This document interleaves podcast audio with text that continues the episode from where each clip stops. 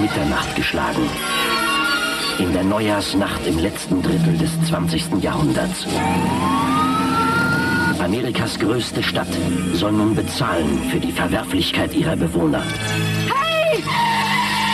Wenn dieser Tag kommt. Das ist mein Baby! Wenn der Schleim zu fließen beginnt. Die Titanic ist gerade eingelaufen. Wenn Schiffsladungen voller Geister ankommen. Wir müssen sofort die Jungs suchen. Dann gibt es nur noch eins zu tun. Lass mich raus! Lass mich raus! Zuweilen passieren schräge Dinge und jemand muss das dann wieder hinbiegen. Und wen rufen wir dann? Lasst uns die Bäuche einziehen, Jungs. Wir sind die Geisterjäger. Die Superstars des Übernatürlichen sind wieder da. Um die Geister zu begeistern.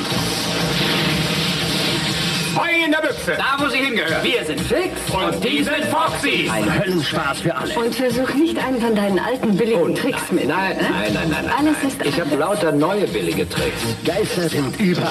Wenn wir nicht bis Mitternacht etwas unternehmen, dann werden sie in die Geschichte eingehen als der Mann, der New York in einer widerlichen Schleimbrühe hat ersticken lassen. Und sie kommt unaufhaltsam. Sieht aus wie eine riesige Götterspeise. Ich hasse Götterspeisen. Du hör aber auf, davon wird man groß und stark.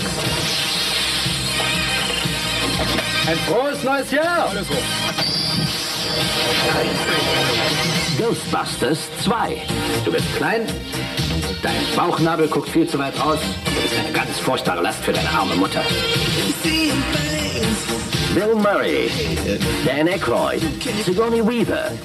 Harold Ramis. Rick Moranis und Ernie Hudson in einem Ivan Reitman-Film.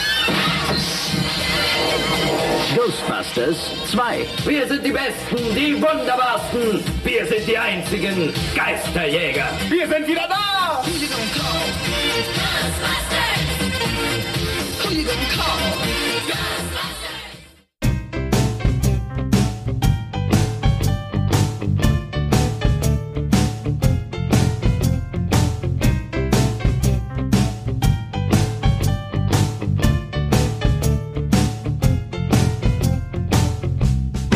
Spectral Radio, der Ghostbusters Deutschland Podcast mit Danny und Timo.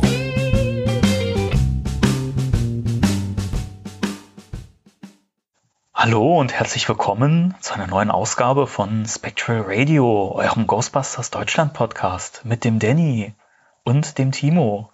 Äh, warum traf ich mit dieser Glibbe? Ey Mann, sorry, dass wir sie abspritzen mussten, aber ich will Ihnen was sagen. Ich liebe sie. Oh Gott, nee, das können wir jetzt nicht machen. Nicht? Was soll meine Schade. Freundin denn denken, wenn ich da jetzt drauf einsteige? Das weiß ich nicht. Das musst du dann irgendwie erklären. Nee, nee, das, das ist, nee, wir hatten das letztes Mal schon mit Schlüsselmeister und Torwächter, das, äh, Ich bis weiß hierhin und nicht weiter. Ich äh, erinnere mich an gar nichts. Ich war besessen letztes Oh, Mal. Das war nicht Sehr ich. gut. Dann hätte ich Ja. gerne eine äh, Probe von deinem Gehirngewebe. Hm. Geschäftlich oder privat? Das sage ich nicht. Okay. ja, hier ist wieder Stimmung in der Butze. Ja, Timo, sag mal, was haben wir heute für ein Thema? äh, ja, ich habe da verschiedene Sachen vorbereitet. Einmal äh, zurück in die Zukunft Teil 3. Ja, schön. Und was noch?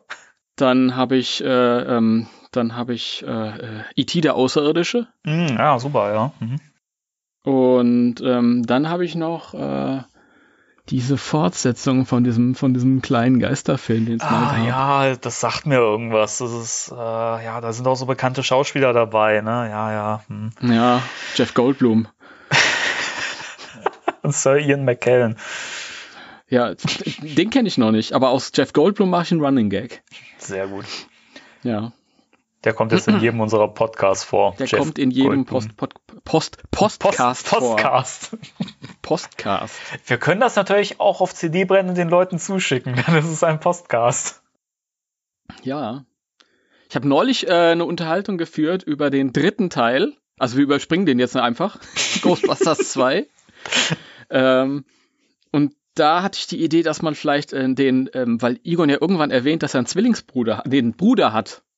Kein Zwillingsbruder, einen Bruder. Ja. Und äh, das könnte doch Jeff Goldblum sein, der im dritten Teil dann irgendwie dazu stößt. Das wäre was, ja. Das wäre lustig. Könnte man machen, Ja. ne? Das ist Da sowieso. sich da so halbnackt regeln und äh, sagen, hier, sie Ah. haben sich nur überlegt, was sie machen können, aber nicht, was sie machen sollten. Das Ektoplasma findet einen Weg. Ja. ja Finde find ich irgendwie gut, das hat ja was. in, in jede Ritze. Ah! Okay. Wir springen gerade in den Film aber komplett äh, Ja, hin wir, und wir her. machen merk ich einen, einen großen Bogen um den Film, ähm, über den es eigentlich geht heute. Ja, dabei finden wir den ja gar nicht so schlecht. Nee. Wen? Nee. Reden wir jetzt von Ghostbusters 3, den es noch nicht gibt? Von dem Reboot oder von Ghostbusters 2? genau, wir sprechen über den Film, den es noch nicht gibt und sagen, wir finden den gut. Das, das, das macht Sinn, Timo. Ja, also ja, was ich bisher gehört habe, das fand ich, fand ich gut. Aber wir reden heute natürlich über einen Film, den es schon lange gibt. Aber lass uns doch kurz mal in die News äh, ein, einsteigen, damit wir mal unseren schönen kleinen Soundfile hier einbauen können, den wir die letzten Male nicht verwendet haben. Das stimmt. Dann schalten wir Ich- jetzt mal ich- zu den News. Ich höre. Spectral Radio News. So, die News. Also, Ja. Jason Reitman hat äh, sich Äh, der, geäußert. Moment, Moment, Moment, Moment, Moment. Ja, bitte. ich finde ich find schön, wie, wie, wie strukturiert wir heute hier rangehen. Ja, ach, Hauptsache da ist Bewegung drin. An der Stelle möchte ich erstmal sagen, das habe ich nämlich die letzten beiden Male verpasst. Schande über mich. Vielen Dank an David Arnell, der das für uns eingesprochen hat. Und auch das Intro. Stimmt, das haben wir die letzten Folgen komplett ver, ver, verpasst, das mal zu Ja. erwähnen. Richtig. Ja, schönen Dank, genau. Also, Äh, David, falls du das hörst, ich liebe dich. Ich liebe dich und ich liebe Wenkman. ach Wahre Gott. Freundschaft. Soll ich euch kurz äh, allein lassen für einen Nee, Moment? der ist ja gar nicht da. Das geht ja nicht. Ich wäre dann für mich Im allein. Geist ist er bestimmt bei uns. Äh, Und im Herzen. Im Herzen Ja. ist er bei uns. ja, im Herzen auch. Siehst du. So gehört sich das. Ja, haben wir das auch gesagt? Ähm, wo waren wir denn? Jason Reitman, genau, hier, dieser berühmte Reitman-Sohn. ähm, hat sich mal wieder zum neuen Film geäußert. Das heißt, mal wieder. Bisher sind die Informationen ja sehr, sehr spärlich. Spä sp spärlich. Spärlich. Spärlich. sind bisher, eigentlich sind bisher sehr Das- spärlich. Das wird eine Mundart-Episode. Das müssen wir auch mal machen. Ja, nö, die sind bisher auch sehr spärlich gewesen, die Informationen zu Ghostbusters 3. Ey, man, man könnte denken, wir haben, wir haben getrunken, oder? Ja, ich könnte jetzt noch alles nachlegen, so bayerisch oder norddeutsch und hessisch, aber das geht natürlich jetzt nicht auf Kommando. Und Nee, ich habe jetzt auch natürlich auch Lampenfieber, weil das Mikrofon läuft. Ach, das tun wir nicht so. Ja, nee. Aber äh, du kannst es ja nach und nach in den Podcast, in den Postcast einstreuen. im Post, Postcast. In den postapokalyptischen Cast. Äh, Ja. So, ich versuch's nochmal mit den News. Also, Jason Reitman war in äh, Bill Burrs Monday Podcast zu Gast und ähm, hat ein bisschen was erzählt. Ähm, und zwar hat er etwas sehr Schönes gesagt, was momentan so die, die Schlagzeilen in den Ghostbusters News-Seiten füllt. Ähm, er hat nämlich gesagt, dass der neue Ghostbusters ein Liebesbrief an die alten Filme wird. Sinngemäß Mhm. übersetzt. Mhm. Und Ja. ähm, er war äh, sehr erstaunt drüber, wie ungewöhnlich schnell das mit dem Drehbuch zustande kam. Willst du das kurz mal äh, erläutern? Also zunächst, äh, ich habe mir das ja auch äh, angehört und durchgelesen und ich, einen Artikel aufgesetzt. Das muss ich ja machen. Und ich hatte den Eindruck, dass Jason in ein äh, Fass mit äh, Emotionsschleim gefallen ist, der positiv aufgeladen wurde. ja, kommt so rüber. Weil da stand echt oft das Wort Liebe. Liebe, ich bin einer der ersten Fans und ich liebe die Mhm. Filme und ich Ja. liebe dies und ich liebe das. Und es ist sehr schön. Ich habe so ein bisschen das Gefühl, als äh, ob das auch die Funktion hat, die Fans ein bisschen zu beruhigen. ja, ja. Ähm, nach der Kontroverse des letzten Films A und nach der kleinen Kontroverse, die es jetzt gab, um die äh, sehr, sehr jugendlichen jungen Hauptdarsteller. Hm, Ja?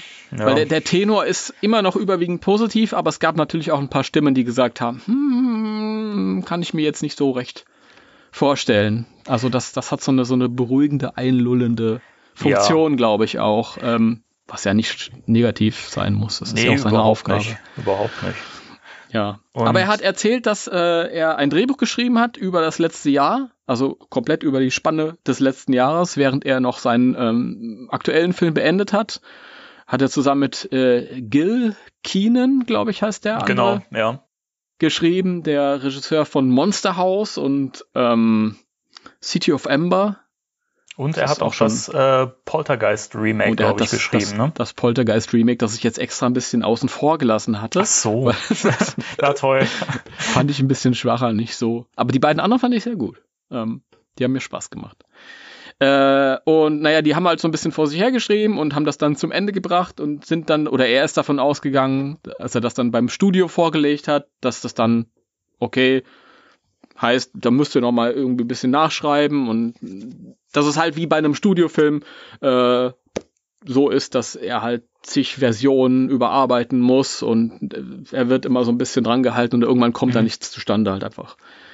Aber stattdessen wurde gesagt, ja, das gefällt uns super, finden wir toll, mach mal. Und hat ihn sehr überrascht, weil er sich auf ein ruhiges Jahr eingestellt hatte. Und jetzt darf er direkt loslegen. Ja, ähm, ich, ich fand das ja so ein bisschen, also das ist ja die Frage, ob das jetzt nicht nur ein geschickter Promo-Move ist, indem man halt das so präsentiert und sagt, ja, die Studios waren sofort begeistert. Ich meine, wenn man mal überlegt, wie viele Skriptentwürfe unser lieber äh, Crystal Head äh, Aykroyd vorgelegt hat in den letzten Jahren, die anscheinend alle nicht so wirklich mit, mit Begeisterung aufgenommen wurden, zumindest Mhm. was man so gerüchteweise immer hört. Ähm, oder ist es wirklich so, dass das, dass das äh, Skript so extrem gut war, dass die Studios sofort äh, bege begeistert in, im wahrsten Sinne des Wortes waren? Also das ist jetzt die Frage. Also wenn, wenn das wirklich so gut ist, dass die Studios sofort gesagt haben, ey komm, mach das, dann, also, dann habe ich extrem hohe Erwartungen, muss ich ja echt sagen. Ich glaube, die Wahrheit liegt so ein bisschen dazwischen. Es ist natürlich alles PR, was so öffentlich diskutiert wird. Ähm, ist auch völlig in Ordnung. Aber ich denke schon, dass einer wie Jason Reitman, ähm, ich habe jetzt nicht alle seine Filme gesehen, aber ein paar davon, und die waren alle tatsächlich auch sehr gut geschrieben, mit Fokus auf, auf Charaktere und Entwicklungen, die die Charaktere durchmachen und ähm, schönen Geschichten. Ähm, ich glaube, der hat das schon drauf, dass der irgendwie ähm, eine Idee hat, die dann niederschreibt und die dann auch direkt gut aufgenommen wird. Ja. Und bei Dan Aykroyd, ähm, Dan Aykroyd ist jemand, der ähm, ist ein hervorragender Baustein in einer größeren äh, Maschinerie als Autor. Und gerade bei den Ghostbusters-Sachen, glaube ich, also ich, ich habe ihn natürlich ganz doll lieb, aber ich glaube, dass äh, ein Autor wie Dan Aykroyd unbedingt auch jemand wie Harold Ramis nötig hatte, der ihn ausgleicht. Ja, Der, guter Punkt, ja. Aykroyd ist, ist jemand, der mit unglaublich großen Ideen kommt und ähm, aber die müssen, dann braucht es jemand, der das alles erdet und ja, und das hat sich wunderschön ergänzt, denke ich. Und ich weiß nicht, ob, ob das so großartig ist, wenn er selbst dann was nur schreibt. Ja, das ist immer die Frage. Vielleicht war es dann wirklich zu überambitioniert oder wie man es auch immer nennen mag. Und ähm, ja, das ist ein guter Punkt, wie du es gerade ge gesagt hast, dass, äh, dass er immer geerdet wurde von Harold Ramis. Das ist, äh, finde ich, merkt man auch immer ganz, ganz, ganz doll daran, wenn man sich Filme von äh, Ramis an, anguckt, die finde ich immer sehr bodenständig gemacht Mhm. sind. Also Year One lassen wir jetzt mal außen vor. Da hatten wir uns ja, schon mal drüber geäußert, Er, der zählt nicht. wie doll der uns gefällt. ne? Nee, aber wenn man dieses Paradebeispiel nimmt mit ähm, und täglich grüßt das Murmeltier, Ja, zum Beispiel. ja, genau. das ist so ein klassischer Harold Ramis-Film, wo es Ja. um was geht, wo eine Message dahinter ist und der halt auch einigermaßen realistisch ist. Und das Gegenteil, der typischer Dan Aykroyd-Film ist, ähm, ah, wie hieß denn der? Ich, Nothing But Trouble heißt das Original. Ich glaube im Deutschen Welkenvania heißt der. Das ist ein kleiner Film, der kam Anfang der 90er Jahre raus und da hat das Studio gesagt, hier Dan Aykroyd, lass mal komplett machen. Der hat das Drehbuch geschrieben, der hat Regie geführt und es ist ein, ein Panoptikum der Verrücktheiten und das ist äh, schon großartig in seiner, in seiner Durchgeknalltheit, aber es ist kein wirklich richtig guter Film. ja. Okay, ich merke gerade, den muss ich mir, glaube ich, mal äh, reinziehen. Die Beschreibung klingt so, Ja. so bekloppt, dass ich ihn jetzt sehen möchte. Ja, das ist, das ist. Dan Aykroyd selbst der, ist irgendwie als Richter dabei, als uralter 110-jähriger Richter mit einer äh, Nase, die aussieht wie ein männliches Geschlechtsorgan. Oh Gott. Und ja, das ist völlig, völlig schräg. Kann man sich mal so nebenbei am, am Nachmittag angucken, wenn es mal im Fernsehen läuft, aber das ist jetzt nichts, was man auf Blu-ray in der Sammlung haben muss. Na gut, dann hätten wir das auch, auch geklärt. Ja. nee, ähm, aber wie ist das denn? Also, um jetzt mal die News abzuschließen, sozusagen, ähm, hat diese Meldung deine Erwartungen verändert an den Film oder bist du noch genauso wie vorher? Gehst du da neutral ran? Bist du noch gehypt oder noch gehypter oder wie sieht's bei dir aus? Also ich mag ein bisschen unverschämt klingen, aber ich erwarte, dass Jason Reitman sich so äußert. Weil das ist Okay. natürlich was, wenn, wenn jemand den Anspruch hat, hier, ich knüpfe an die alten Filme an, dann möchte ich genau sowas hören. Ja. Ja, irgendwie schon. Ähm, und ähm, ich will ganz ehrlich sein, also ich habe mir natürlich auch meine, meine Gedanken gemacht, ob das, wie das mit, den, mit dem Stil der alten Filme vereinbar ist, wenn man äh, diese, diese Kinder oder sehr junge Jugenddarsteller ins Ja. Boot holt. Ja. Ich bin keiner von denen, die vorverurteilen und sagen, ja, das passt ja überhaupt nicht, du, die können nicht mit einem Protonpack rumlaufen. Egon hat auch gesagt, das Protonpack ist kein Spielzeug. Ähm, Richtig, ja. aber die Frage ist halt, wir wissen ja überhaupt nicht, wie diese Kinder eingespannt werden in die Geschichte. Eben, welche eben. Funktion die da einnehmen. Ähm, ob die überhaupt als Ghostbusters auftreten ob, oder ob da halt irgendwas, ähm, ja, erstmal eine rote Linie ausgelegt wird, die in einem späteren Film, wenn die älter sind, aufgegriffen wird. Das wissen wir alles gar nicht. Das ist nämlich das, äh, das ist ein guter Punkt, was ich mir auch schon gedacht habe. Ich, also, wenn man schon so ein bisschen rumspinnt und schon und mutmaßt schon mal im, Vor, äh, im, im Mhm. Voraus, ich habe mir gedacht, also was ich mir vorstellen kann, entweder es wird vielleicht so eine Art Flashback-Sache, dass man einen Rückblick sieht, oder es wird, wie du schon, schon, schon sagst, weil ich mir auch vorstellen kann, dass das mit Sicherheit eine neue Reihe lostreten wird. Warum sollte man sonst jüngere äh, Figuren mit reinbringen? Ähm, dass das wirklich so ausgearbeitet wird, dass die eben so ne, nach und nach über die, die, die Jahre dann immer mehr äh, in das Team involviert werden und dann eben irgendwann übernehmen. Also so könnte ich mir das auch vorstellen. Ja, ich könnte mir vorstellen, dass das, äh, soll ich mal mein Exposé erzählen für Ghostbusters 3? Ja, mach, komm. Also was ich mir vorstellen könnte, vielleicht liege ich komplett äh, daneben, aber oder ah, soll ich das jetzt machen oder soll ich das das nächste Mal machen, wenn wir dann irgendwie Ach, keine Ahnung. Aber ähm, um zum Punkt, nee, ich heb mir das auf. Um äh, der der Punkt ist halt, ähm, wenn die jetzt zwölf oder 13 Jahre alt sind und der Film läuft einigermaßen gut und ähm, man entschließt sich, wir legen da noch eine Fortsetzung nach, dann sind die ja beim nächsten Mal schon 16 oder 17. Das dauert ja auch alles. Ein Film Ja. haust ja nicht einfach mal so über ein Wochenende raus, sondern das ist, sind ja, ist ja eine, ein Prozess, der sich über Jahre zieht. Ja, Richtig. Das Drehbuch für den Film, der jetzt bald gedreht wird, ist ja auch schon irgendwie über ein Jahr in Arbeit. Und ähm, dann sind die halt auch schon 16, 17, dann können die das Auto fahren in den USA und dann können die quasi legitim die, die Nachfolge antreten. Richtig. Deswegen, also ich bin mal, bin mal ge- gespannt, wie das, wie das äh, gemacht wird, wie das da, äh, ja, wie es zusammenpasst am, am Schluss. Aber ich muss sagen, ich bin eigentlich echt guter Dinge, dass Jason Reitman einen guten Film machen wird. Also ich erwarte auch nicht mehr als einen guten Ghostbusters-Film. Also wenn der ein Knaller wird, dann bin ich natürlich umso, umso begeisterter. Haha, da war es wieder, begeistert. Ähm, aber ich erwarte jetzt nicht, dass es der Mega-Film wird. Das Ja, ich, ich, ich erwarte schon, dass das, also ich habe hohe Erwartungen, ehrlich Okay. gesagt. Ja. Ähm, ja, auf der einen Seite habe ich sehr hohe Erwartungen, auf der anderen Seite ähm, ist es aber im ersten Moment auch immer sehr leicht, mich zu begeistern. Weil ähm, allein schon denke ich, wenn ich das erste Bild sehe von den Dreharbeiten, wo ich ähm, Dan Aykroyd oder Ernie Hudson, mit denen ich tausendprozentig rechne, ja, auch wenn jetzt ja. alle noch so sagen, "Ha, es ist, es ist noch nichts konkret gesagt worden und wir wissen ja gar nicht und das ist vielleicht alles ganz furchtbar. Aber ich, das ist doch naiv, ja. Also natürlich in einem, in einer Fortsetzung der alten Filme stehen die Darsteller, die, die äh, zur Verfügung stehen und das auch tausendmal thematisiert haben. Natürlich kommen die vor in irgendeiner Mit Sicherheit, Kapazität. na klar. Ja. Und in dem Moment, wo das erste Bild von denen auftauchen wird in ihren alten Rollen, bin ich wahrscheinlich erstmal hin und weg. und ähm, das reicht vielleicht auch, um über den Film zu kommen. Und vielleicht komme ich dann in zwei oder drei Jahren an den Punkt, wo ich sage, ja, da schaue ich jetzt noch mal drauf und vielleicht hat er auch die und die Schwäche gehabt.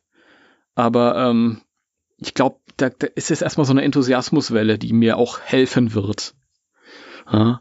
Ja, Ich denke auch, das ist äh, eh erstmal dieser Hype. Mir ging das ja auch mit dem, äh, mit dem Reboot so, dass ich da auch zu Beginn so gehypt war und sich die Meinung zum Film bei mir irgendwann auch ein bisschen kritischer verändert hat. Also ich mag den immer noch sehr gerne und gucke den auch super gern. Aber das hat sich schon verändert über die Jahre. Also es ist ja auch oft, dass ein Film erstmal so ein bisschen äh, wie soll ich sagen, ja, so ein bisschen Zeit braucht, um zu reifen und man ja auch dann man, man verbindet ja auch in dem Moment so ein, so ein Erlebnis mit diesem Film, ne? dieses Kinoerlebnis und so. Das, das verändert ja die Meinung, zumindest bei, bei mir, weil ich ja sehr begeisterungsfähig bin für solche Sachen, wie du wahrscheinlich auch. Mhm. Ähm, verändert das für mich dann auch mal das, das Empfinden so. Ja, das ist auf jeden Fall so. Ja. Das äh, gilt auch für den Film, den wir heute besprechen. Richtig. Jetzt schlagen wir mal den Boden, damit wir mal dahin kommen, wo wir eigentlich drüber sprechen wollten. Ähm, ja, Ghostbusters 2. Ghostbusters 2. ja. 2, 2, 2, 2, 2. Äh, ja, die Fortsetzung von Ghostbusters, wie man jetzt vielleicht an der Zahl unschwer erkennen kann. Ich, ich habe mich gerade gefragt, ob wir diesen Podcast weiter singen bis zum Ende. Wir hatten irgendwann mal drüber gesprochen, oder? Das irgendwie, war das nicht irgendwie mal in Bezug auf deine Hörsch Hörspielserie, wo wir gesagt haben, irgendwie, ja, eine gesungene Folge? Ja, ich wollte eine Musical-Folge bringen, aber ich kann nicht singen und die anderen wollen nicht singen. Also ist das nichts geworden. Das ist äh, kein Grund, Timo. Das kann man trotzdem machen. Also ich würde es gern hören. Ja, das muss ich aber dann allein singen. Das geht ja nicht. Ach komm. Nee. Also, ähm, wir können uns darauf einigen, wenn du den Rest dieses Podcasts singst, dann äh, mache ich eine Hörspielfolge, in der ich singe. Gut, das wird nichts. Äh, Ghostbusters ja. 2, liebe Leute. Ghostbusters 2, ja. Ghostbusters 2. Dom, Die fünf Jahre später. Fünf Jahre später. Das ist geil, dass du das gerade ge gebracht hast. Ich wollte das nämlich auch gerade sagen. Ne? Der erste Satz im Film, den man liest, ist fünf Jahre später. Ich, Und ich hatte, ich hatte vorhin, vorhin die Idee, dass wir diesen Podcast anfangen lassen können mit diesem, mit diesem Wumms und dann sagt einer zwei Wochen später. Weil der Podcast ist ja jetzt zwei Wochen nach dem letzten Podcast. Und ja, aber. Ach so, Mensch. Ja, ja. ja, ich versuche mal was zu basteln und ähm, liebe Zuhörer, wenn ihr das hört und ihr hört das, dann ist es drin. Wenn nicht, habe ich es nicht geschafft. So einfach ist das. Nee, lass doch, lass es doch. lass doch. Na gut. Ghostbusters 2 von 1989. Von, äh, ah ja, RCA-Video, ein Hollywood-Hit. Und eine Komödie. Eine, eine Komödie, Komödie auch. Ja. Bei den Spaniern eine Action, äh, ein Action-Abenteuer. Ein Action-Abenteuer, richtig. Ja. Ja, Ghostbusters 2. Ghostbusters 2, ja, der Film, den, mit dem alles startete für mich. Startete? Ja, startete, äh, begann. Es begann, begann. alles. Wie ja, es begann. Kino. Habe ich jetzt ähm, schon zweimal erzählt, erzähle ich jetzt nicht ein drittes Mal. Schade, ich wollte ich wollt gerade so, so, tun, als wenn ich das noch gar nicht kenne, die Story, und sagen, Timo, erzähl doch mal, wie war das denn so? Nee, nee, nee. Nee, das erzähle ich nicht. Nee. Ach, ich war ganz verzückt, als ich aus dem Kino kam. Glaube ich dir. Ja, und anschließend war ich noch auf dem Restgeburtstag meiner Oma, der war aber nicht so interessant. Von dem habe ich keine Erinnerungen mehr. Das, also kann ich gar nicht verstehen, wie du das denken kannst, dass, äh, dass, dass der Film besser war als äh, so ein Geburtstag. Das ist ich lag abends im Bett und habe mir gedacht, boah, dieser Schleim, der ist ja, der kommt ja, der kann ja überall rauskommen, ja, der kam ja aus der Badewanne raus. Hoffentlich kommt er nicht aus meinem Bett. Das, ja. äh, ich war so ein, ein schreckhaftes Kind, lange Zeit, unglaublich. So später im Laufe der 90er habe ich dann alle, alle harten Horrorfilme geguckt, dann jetzt, jetzt geht das, aber früher, ja. Ja. ja. Das, mir ging das früher aber als Kind auch so, speziell, wo du gerade die Badewanne erwähnt hast.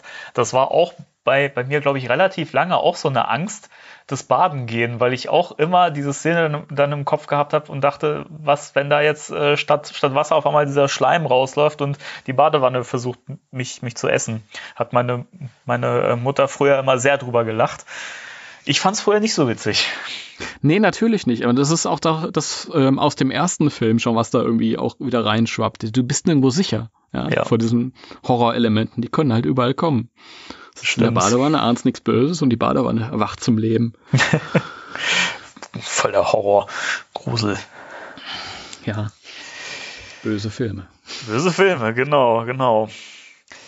Ja, äh, Gibt es denn sonst irgendwelche prägnanten. Gibt es sonst noch was zu sagen zu dem Film? Gibt es sonst noch was zu sagen zum Film?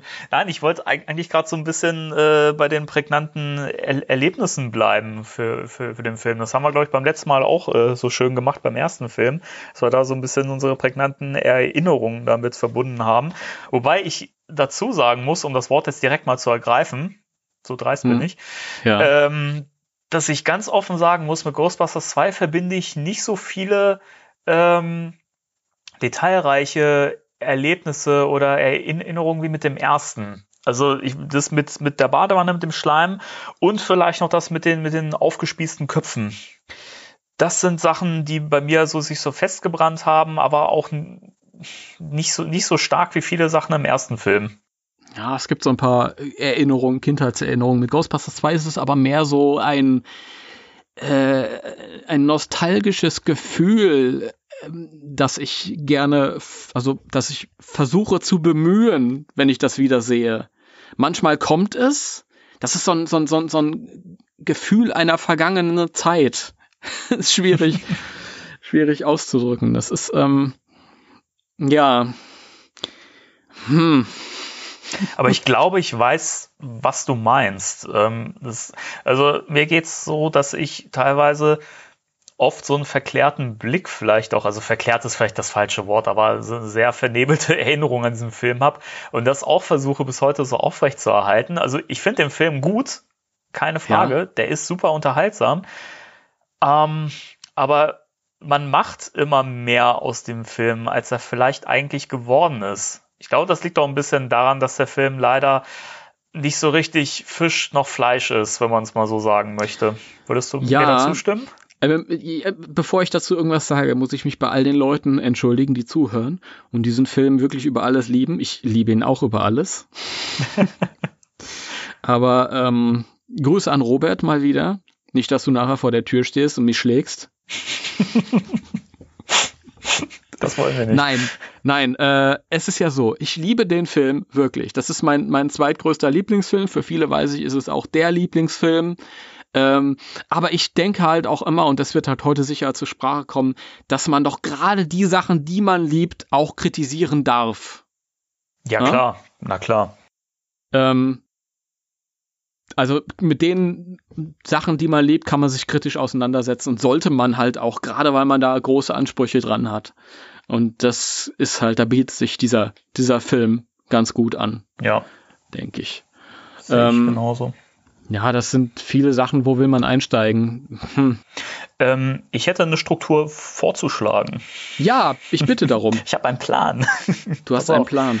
Wie wäre es denn? Ich finde es ja immer schöner, wenn man erstmal, wenn man schon Kritik übt, wenn man erstmal die, die schönen Dinge aufgreift. Also ich wäre dafür, dass wir erstmal uns die Sachen angucken, die uns an diesem Film gefallen, dass wir so ein bisschen unser Herz nochmal ausschütten im positiven Sinne und dann auf die negativen Sachen eingehen. Okay. Was hältst du davon? Okay, sehr gerne. das klang im ersten Moment nicht so. ich mache das, äh, wenn ich Beiträge schreibe, immer genau andersrum. Einfach weil ich die Leute mit einem positiven Gefühl entlassen will. Weißt du? Das, Aber das gelingt mir auch so. Das ist kein Problem. Mir ist das egal, in welcher Reihenfolge. Okay, weil ich habe es ich hab's mir irgendwie immer so angeeignet, immer erst was Schönes zu sagen, wenn ich schon Kritik üben will, um dann die Kritik, äh, also die, ne die negative Kritik anbringen zu können, weil ich finde, dass man dann, also das habe ich zumindest äh, die Erfahrung immer gemacht, dass die Leute das dann eher annehmen. Und das geht mir auch oft so. Wenn jemand äh, positive Kritik übt, mit was Schönem beginnt, bin ich offener für die negative Kritik. Ich finde, mhm. das verpackt Sachen schöner. Mhm. Okay. ja gut, Timo, Ich dachte, da kommt jetzt noch was nach. Ach so, nee, ich, ich, ich war fertig. Ich bin, okay. total, ich bin heute eh total fertig. Man hört es vielleicht noch nicht. Da müssen, da müssen wir bei, bei dem Film natürlich, das sind zwei verschiedene Ansätze, die man da, mit denen man da starten kann. Das einmal ist der, ist das nostalgische Ding. Ähm, was finde ich daran gut?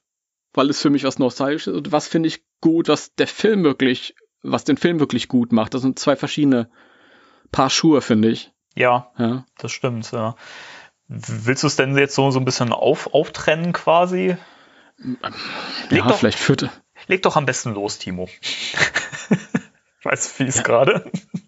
Ja, in erster Linie ist es halt wirklich dieses nostalgische Ding. Ich kann mich halt erinnern, wie ich ins Kino gegangen bin, wie ich diese Leute gesehen habe und ähm, wie ich rausgekommen bin und total fasziniert war. Und dieses Gefühl der Faszination, auf das ähm, kann ich oft noch zurückgreifen, wenn ich den Film sehe. Mhm. Das ist halt so das, was, was ich beim ersten Film nicht habe, was der erste Film auch nicht nötig hat, weil der aus sich selbst heraus als Film auch sehr gut funktioniert. Ja. Und beim, bei dem zweiten ist es halt, der, der hat auch unglaublich äh, tolle Sachen. Also ähm, ich habe den ja als Vorbereitung gestern Abend wieder geguckt. Nicht, dass es nötig gewesen wäre, weil ich den tausendmal gesehen habe. Aber ähm, das ist halt einfach dieses, ähm, äh, dieses Wiedertreffen von, von guten Freunden, ja, die ich im ersten Teil kennengelernt habe und die, ja, die sind einfach super perfekt aufeinander eingespielt und ja, man begleitet sie einfach gerne in ein weiteres Abenteuer. Ja, stimmt. Guter Punkt. Ich finde auch, dass so die, ähm, dass der Film für mich einen ungeheuren Effekt hat oder auch früher schon gehabt hat, weil das so dieses Rückkehrding war. Ne? Also, also für mich waren ja immer beide Filme parallel da, weil ich ja nun auch äh, etwas jünger bin als du, ne? Und äh, hm. für mich waren halt beide Filme parallel da und deswegen konnte ich halt immer äh, quasi den ersten gucken und dann den zweiten hinterher schmeißen sozusagen. Deswegen sind die Erinnerungen da auch immer miteinander verknüpft sozusagen, hm. was ja auch ganz schön ist. Ähm, aber ich fand das immer ein schönes Motiv in dem Film, dieses, dieses Rückkehrelement. Und das finde ich eigentlich auch gerade zu Beginn des Films ganz schön gemacht äh, das, man hat eben dieses, wie wir vorhin schon gesagt haben, dieses fünf Jahre später und das fängt schon so, so, keine Ahnung, monumental an mit diesem kurzen Score-Schnipsel, den man dort ist, dum, dum, dum, ne, das ist alles dramatisch, ne, und dann die Szene mit dem, mit dem Schleim, den man aus dem Boden sickern sieht, ne. Dieser Score, aber fängt, fängt an mit so einem Wumm und dann dup, dup, dup, dup, dup. Ja, aber ich finde, das hat, das hat auch diesen geilen Effekt irgendwie, weil man da so ein bisschen als, als Zuschauer an der Nase herumgeführt wird und, ne, wie wie gesagt, dann, dann sieht man diesen Schleim aus dem Boden sickern und äh, der Kinderwagen fährt da durch und man weiß genau, jetzt passiert gleich was und äh, man, man, ist, man ist direkt auch wieder so drin irgendwie. Man hat auch direkt dieses Gefühl, wie man es im ersten hatte, wo man auch hm. wusste, da passiert gleich was.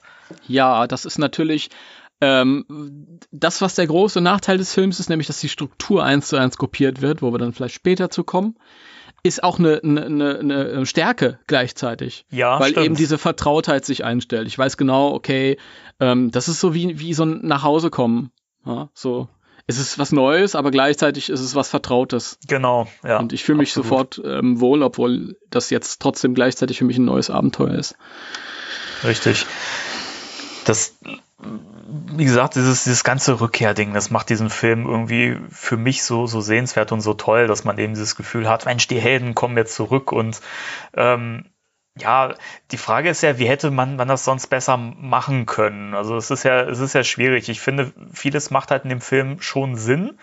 Ähm, gerade, dass sie eben nach dieser ganzen, ganzen Katastrophe vielleicht, dass es da eben wegen der, wegen der bürokratischen Wege, wie auch immer, ähm, dass sie da dass die Stadt gesagt hat, nee, ähm, die lassen wir hier nicht, ähm, nicht, nicht mal operieren und ähm, ja, keine Ahnung. Ja, ich fand es damals ein bisschen irritierend als Kind. Natürlich beim ersten Mal nicht, weil, wie gesagt, ich habe zuerst den, diesen Film gesehen und dann kam alles andere später erst. Da habe ich das mir natürlich nicht, aber dann später dann halt ähm, weil äh, die ähm, Zeichentrickserie ja für mich durchaus in demselben Universum gespielt hat. Klar, mhm. die sahen alle ein bisschen anders aus, aber das habe ich mir halt so zurecht gedacht. Trotzdem waren es halt die echten Ghostbusters aus dem Film. Ähm, und die sind ja nicht in dieses Loch gefallen nach dem ersten Teil. Da gab es ja sogar eine Folge, die genau dort angeschlossen hat. Genau, ja. Und das dann weitererzählt hat. Und die waren halt äh, gut im Geschäft gewesen. Es ging dann so weiter. Und deswegen, ähm, ja, pff, ich fand es ein bisschen schade, weil die Zeichentrickserie auch mit so einer unglaublichen, weißt du, die, die, die Idee von Ghostbusters, das hat so viel Potenzial zu, zu Geschichten, zu neuen, aufregenden Geschichten. Und ich fand es ein bisschen schade, dass sie halt nur genau das gemacht haben, was sie vorher gemacht haben. Ja. Ja, ja das, das ist, dieses, dieses Strukturding ist auch echt ein Minuspunkt, muss ich sagen. Ja, das ist, Am Anfang sind sie ganz unten, wie im ersten Teil. Dann wird Dana bedroht, wie im ersten Teil. Dann äh, kommt irgendwann eine Geisterjagd, bei der Winston noch nicht dabei ist. Dann kommt eine. Da Ja, haben wir letztes da- Mal ja schon, schon drüber gesprochen, ne? Richtig. Dann kommt eine Jobmontage mit den ganzen Aufträgen. Ja. Dann nimmt die Beziehung mit Dana und Peter Fahrt auf. Dann kommt ein eigentümlicher kleiner Kerl, der an Dana herumbaggert und besessen ist irgendwann. Dann hast du einen Bürokraten als Gegenspieler. Dann hast du eine Montage, in der die Geister die Stadt überfallen. Dann landen die Ghostbusters im Knast oder beim Psychiater. Dann haben sie ein Gespräch mit dem Bürgermeister. Dann läuft ein Riese durch die Stadt und dann Ende gut, alles gut. Und es ist in beiden eins zu eins genau dasselbe. Ja. Und das finde ich ein bisschen schade. Und ähm, Ja, wir sind jetzt auch gerade gerade an dem Punkt, wo wir jetzt doch wieder wieder mischen so ein bisschen mit der Kritik, aber ähm, so können wir es vielleicht am, am besten in, den- in den Gesprächsfluss bringen.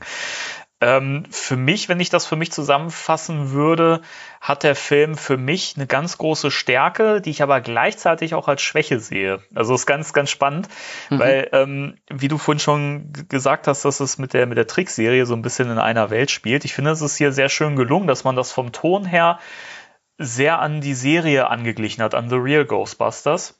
Was Ja. man halt daran merkt, dass es ein bisschen vom, vom Humor her ein bisschen runtergetunt wurde, also ein bisschen, bisschen kindgerechter, würde ich jetzt fast sagen, oder familienfreundlicher. Es wird auch nicht mehr groß geflucht.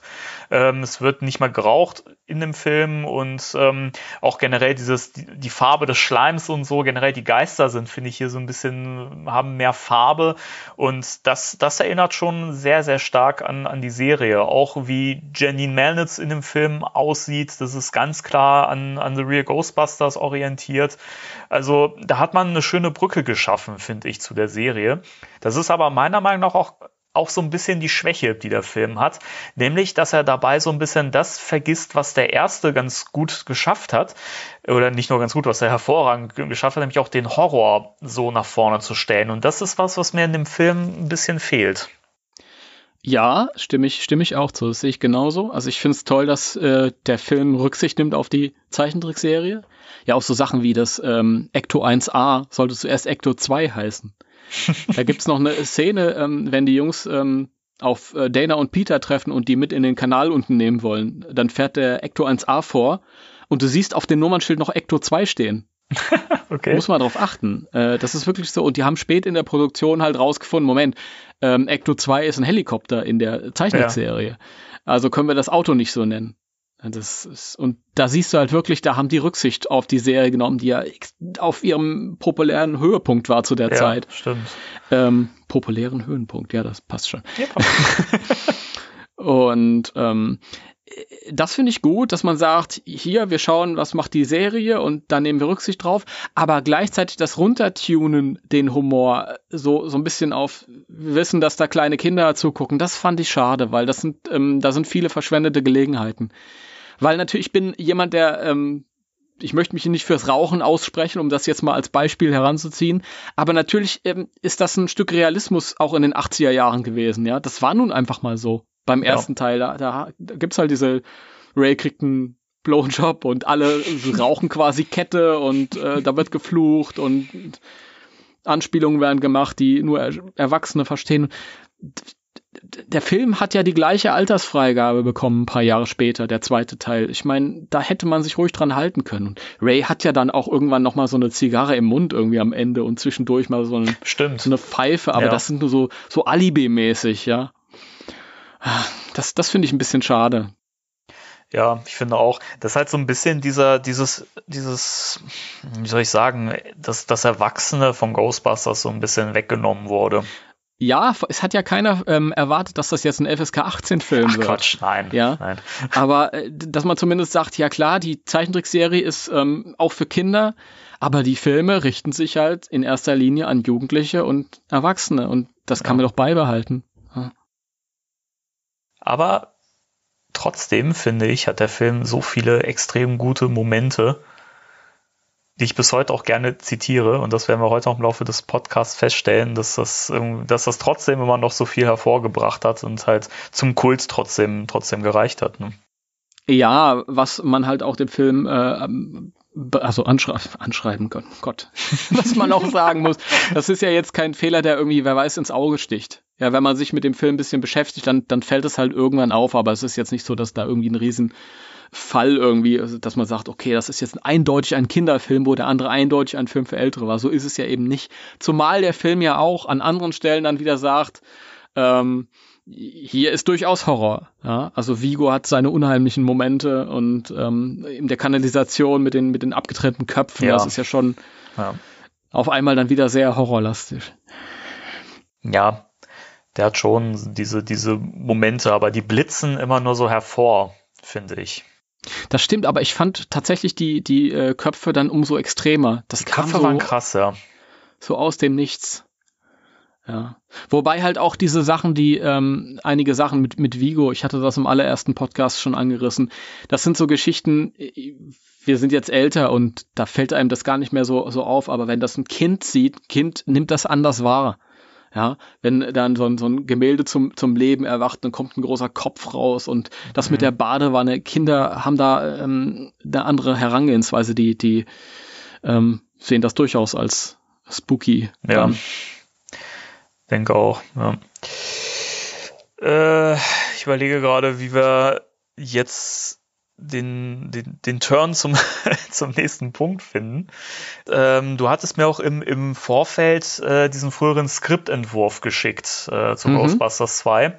Und das habe ich ja mit Begeisterung gelesen und finde das ganz spannend, wie krass die, die äh, Unterschiede zum fertigen Film sind. Äh, ja, zuerst mal, ich bin froh, dass du das gelesen hast in deiner Gänze, denn ich habe es zuletzt vor ein paar Jahren gelesen und ich habe gestern noch mal versucht, äh, mich da durchzu, aber ich habe es nur bis zur Hälfte geschafft.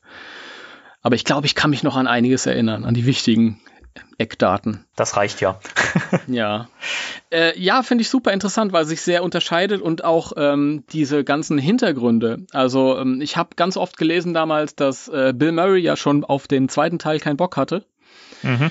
Also die haben da irgendwie, ähm, die Agenten von denen haben irgendwie so ein Mittagessen damals arrangiert, wo dann alle am Tisch saßen und die Stimmung war gut und dann hat Bill Murray gesagt, ach komm, mach's halt doch, weil die Ideen, die die beiden haben, äh, die beiden Autoren, äh, die gefallen mir sehr gut.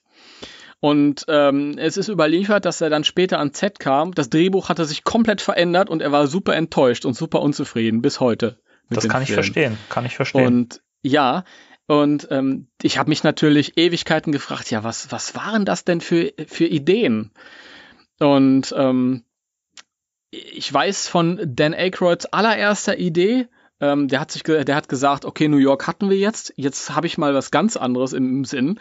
Äh, irgendwelche Kobolde entführen Dana oder Danas Kind und ähm, nach Schottland ja, ich, Und die- ich erinnere und, mich dran. und die Ghostbusters müssen äh, per unterirdischer Pipeline nach Schottland wandern, ja. über mehrere Tage oder Wochen oder so. Und es war völlig absurd. Das war ähm, ja so ein typisches Dan Aykroyd-Ding. Oh, ich lasse meiner Fantasie freien Lauf. Und dann später kommt Harry Ramis und sagt, ja, Moment mal.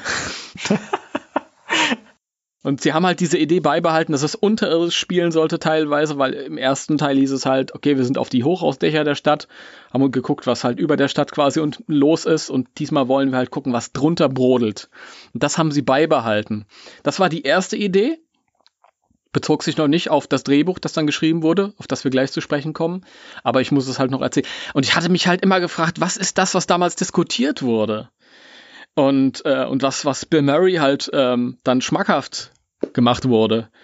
Und ob, ob es das Drehbuch ist, das wir beide dann gelesen haben? Hm, ich weiß es nicht. Ich könnte es mir aber vorstellen, weil ähm, Peter in dem, in dem ersten oder in diesem früheren Skriptentwurf ja viel präsenter ist. Meiner Meinung das stimmt. nach. Das stimmt. Also ähm, wir können das ja mal für diejenigen, die das nicht kennen, äh, dieses Skript, ähm, können wir ja die, die äh, groben Unterschiede mal so ein bisschen aufdröseln. Ja, Also grundsätzlich ist ja das, das Konzept mit Vigo ist ja vom, grundsätzlich das gleiche. Also Vigo ist auch in dem Film oder wäre in dem Film so äh, drin gewesen, allerdings nicht in dieser Form in dem Gemälde mit Janosch und so weiter, wie wir es jetzt, wie wir es jetzt haben. Ähm, es ist ja so, dass es zu Beginn eine Szene gibt in der Vergangenheit mit einem russischen Einwanderer, wenn ich das noch richtig äh, zusammenkriege. Ganz genau. Und ähm, der auch ein, ein verpacktes Bild, äh, so ein Triptychon oder Tri Triptychon, wie man es auch immer aus, ausspricht. Also so ein, mhm. so ein Gemälde, was ja quasi aus drei Teilen besteht, die zusammenhängen. Mhm. Ähm, dabei hat auf dem drei Heil Heilige zu sehen sind. Und in der Mitte, das ist Vigo.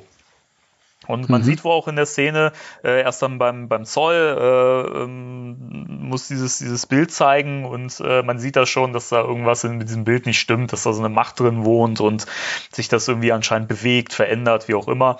Ja, und er wird dann halt ins Land geholt. Dann gibt es nochmal einen Zeitsprung und ähm, das geht bis, bis dann quasi eben äh, 1989 in die Gegenwart sozusagen zu der Zeit.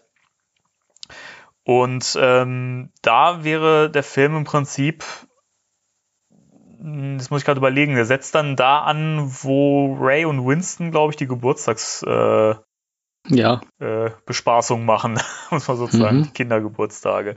Ähm, man sieht also dann grundsätzlich auch, dass die Ghostbusters eben äh, nicht mehr nicht mehr vorhanden sind. Also die Firma gibt es so so nicht mehr wurden verklagt und alles genauso, wie man es halt auch kennt aus dem fertigen Film. Genau, also das, das ist im Prinzip gleich geblieben.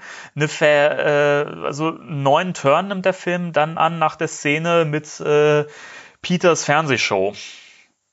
Uh, the World of the Psychic.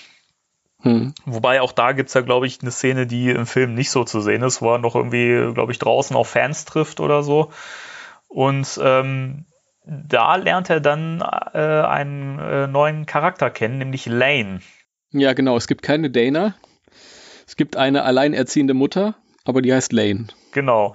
Und äh, ja, die hat eben auch ein Kind, einen kleinen Sohn, und ähm, die sagt halt, äh, ähm, sie möchte halt mit äh, Dr. Wenkman sprechen und sagt ihm halt, dass, dass sie glaubt, dass mit dem Kind was nicht stimmt und er möchte sich das doch bitte mal äh, angucken was er dann ja auch tut. Und im ersten Moment ja auch nichts, nichts Ungewöhnliches feststellen kann. Er spielt ja auch, wie, wie es im Film zu sehen ist, mit dem Kind dann so rum und spielt, dass es ihn angreift und so und äh, hat auch direkt so einen Draht zu dem, zu dem kleinen Knubbel. Und äh, dann, dann holt er ja quasi Spengler und Stans ins Boot. Ja, sehr interessant. Ein Spengler, der da an der Uni äh, lehrt, und äh, Ray sträubt sich erst dagegen, weil er alles verloren hat.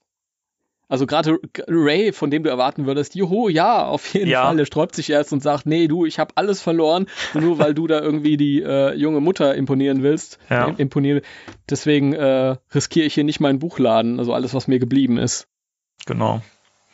Auch ja, Ich, ich fand das gut, weil das, das äh, für mich so eine Charakterentwicklung äh, bei Ray gezeigt hat. Eben, dass er, dass er nicht sofort Feuer und Flamme ist, sondern dass er eben be bedenkt, ja. Ja, ja. Er war erst im ersten Film Feuer und Flamme, dieses begeisterte, naive Kind. Ähm, und dann ist er quasi auf die Schnute gefallen und ist jetzt abgeklärter. Ja, genau. Und ich finde, das merkt man auch in diesem Skript ähm, immer wieder, wenn es um Ray geht, dass er da so ein bisschen, ja, ich will nicht sagen erwachsen geworden ist, aber wie du schon sagst, er ist, er ist abgeklärter in vielen Sachen. Und ich finde, das äh, merkt man bei einer späteren Szene noch, aber da mhm. kommen wir gleich zu. Also da merkt man schon, mhm. dass es, da, da hat man das, den Film fundamental verändert später, indem man dann eben gesagt hat, Dana ist diejenige, die sich an Spengler und Stans wendet und die ins Boot holt und aber betont, dass Wenkman eben nicht dazugeholt werden soll, weil es da eben diese, diese Vorgeschichte mhm. mit den beiden gibt. Die Beziehung ist halt gescheitert. Ähm, das ist halt auch ähm, fundamental verändert worden im Film. Mhm. Ein weiterer Punkt, der ja auch ganz stark verändert wurde, es gab ja noch nicht diesen, diesen, äh, diesen äh, Mood Slime, also diesen, diesen rosa Schleim, den gab es ja noch nicht in diesem, diesem früheren Skript. Nee, da hatten wir Insektenplagen. Genau. Ähm, das fand ich im ersten Moment ziemlich ja, befremdlich.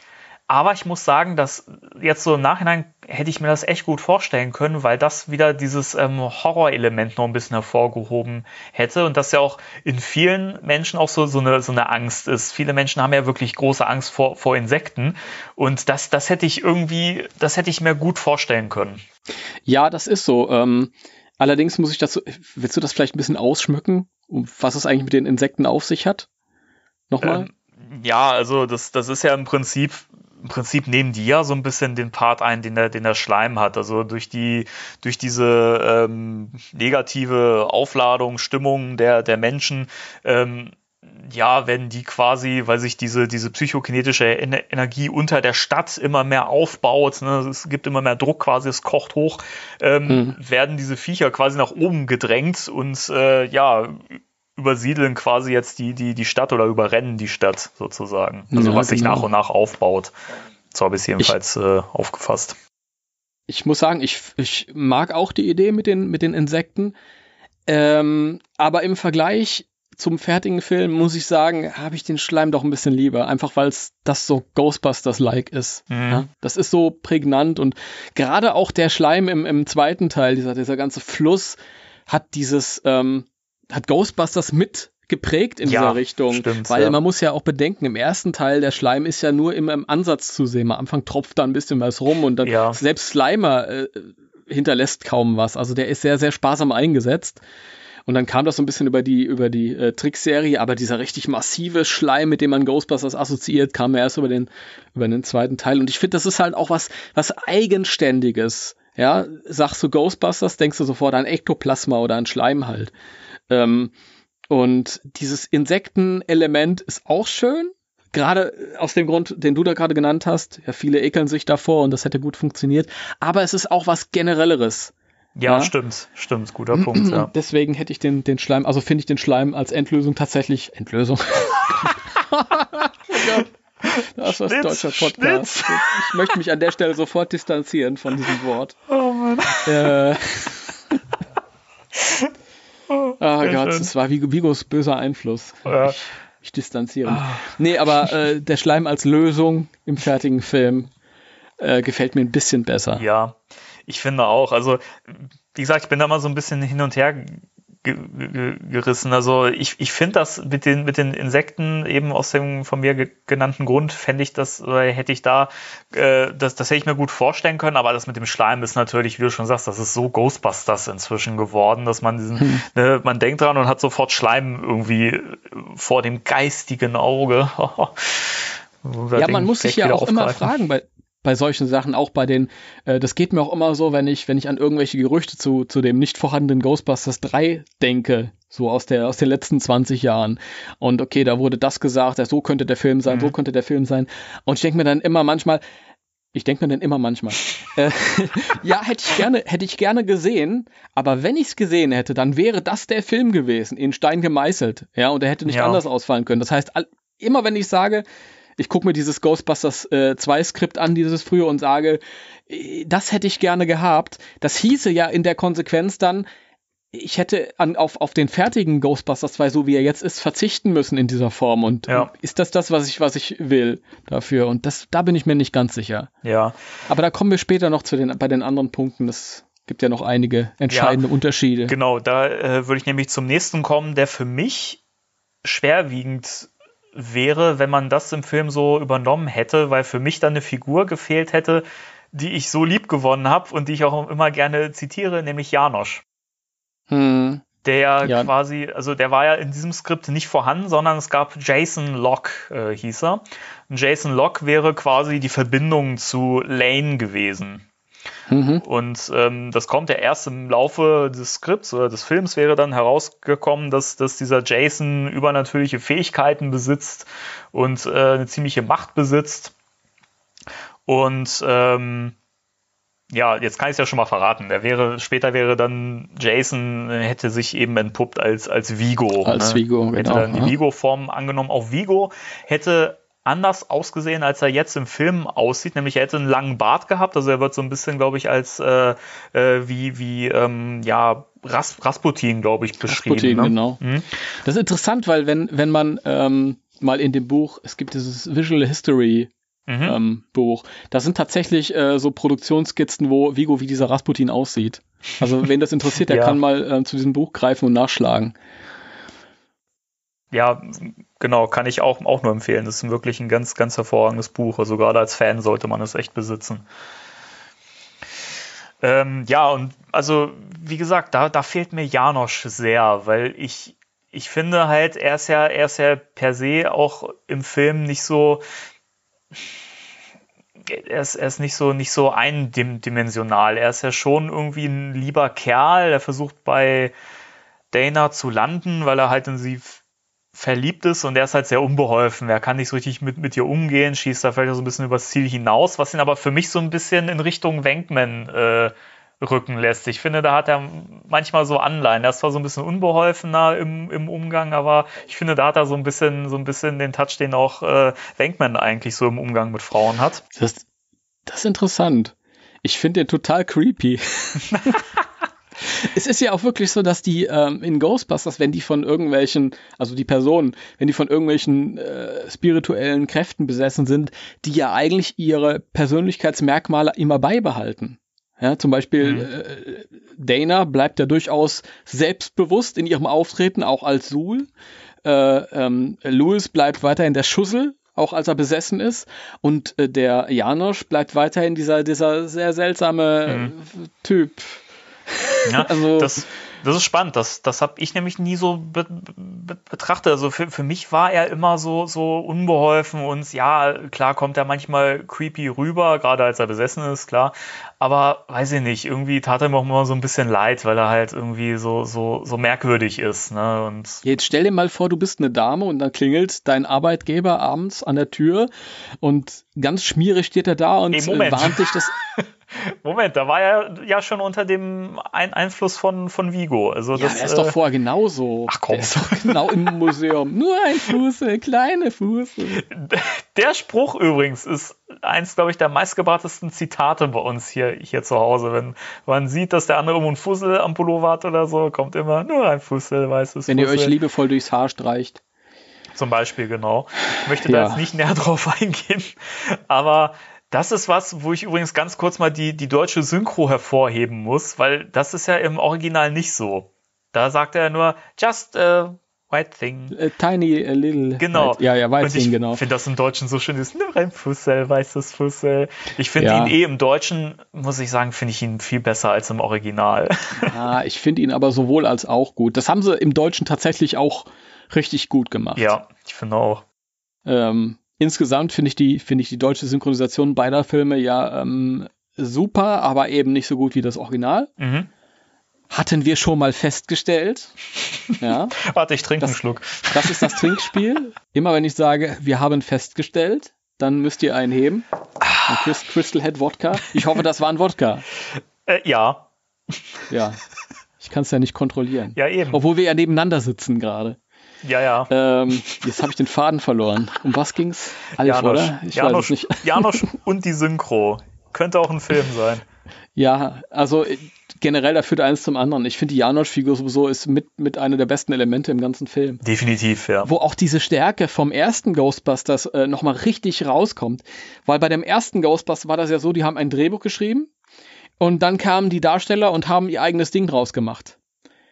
Aber du, das Drehbuch war so, war so sehr generell gehalten und war ja auch noch so mit dem, mit dem Blick, okay, der Wenkman ist vielleicht ähm, äh, John Belushi. Mhm.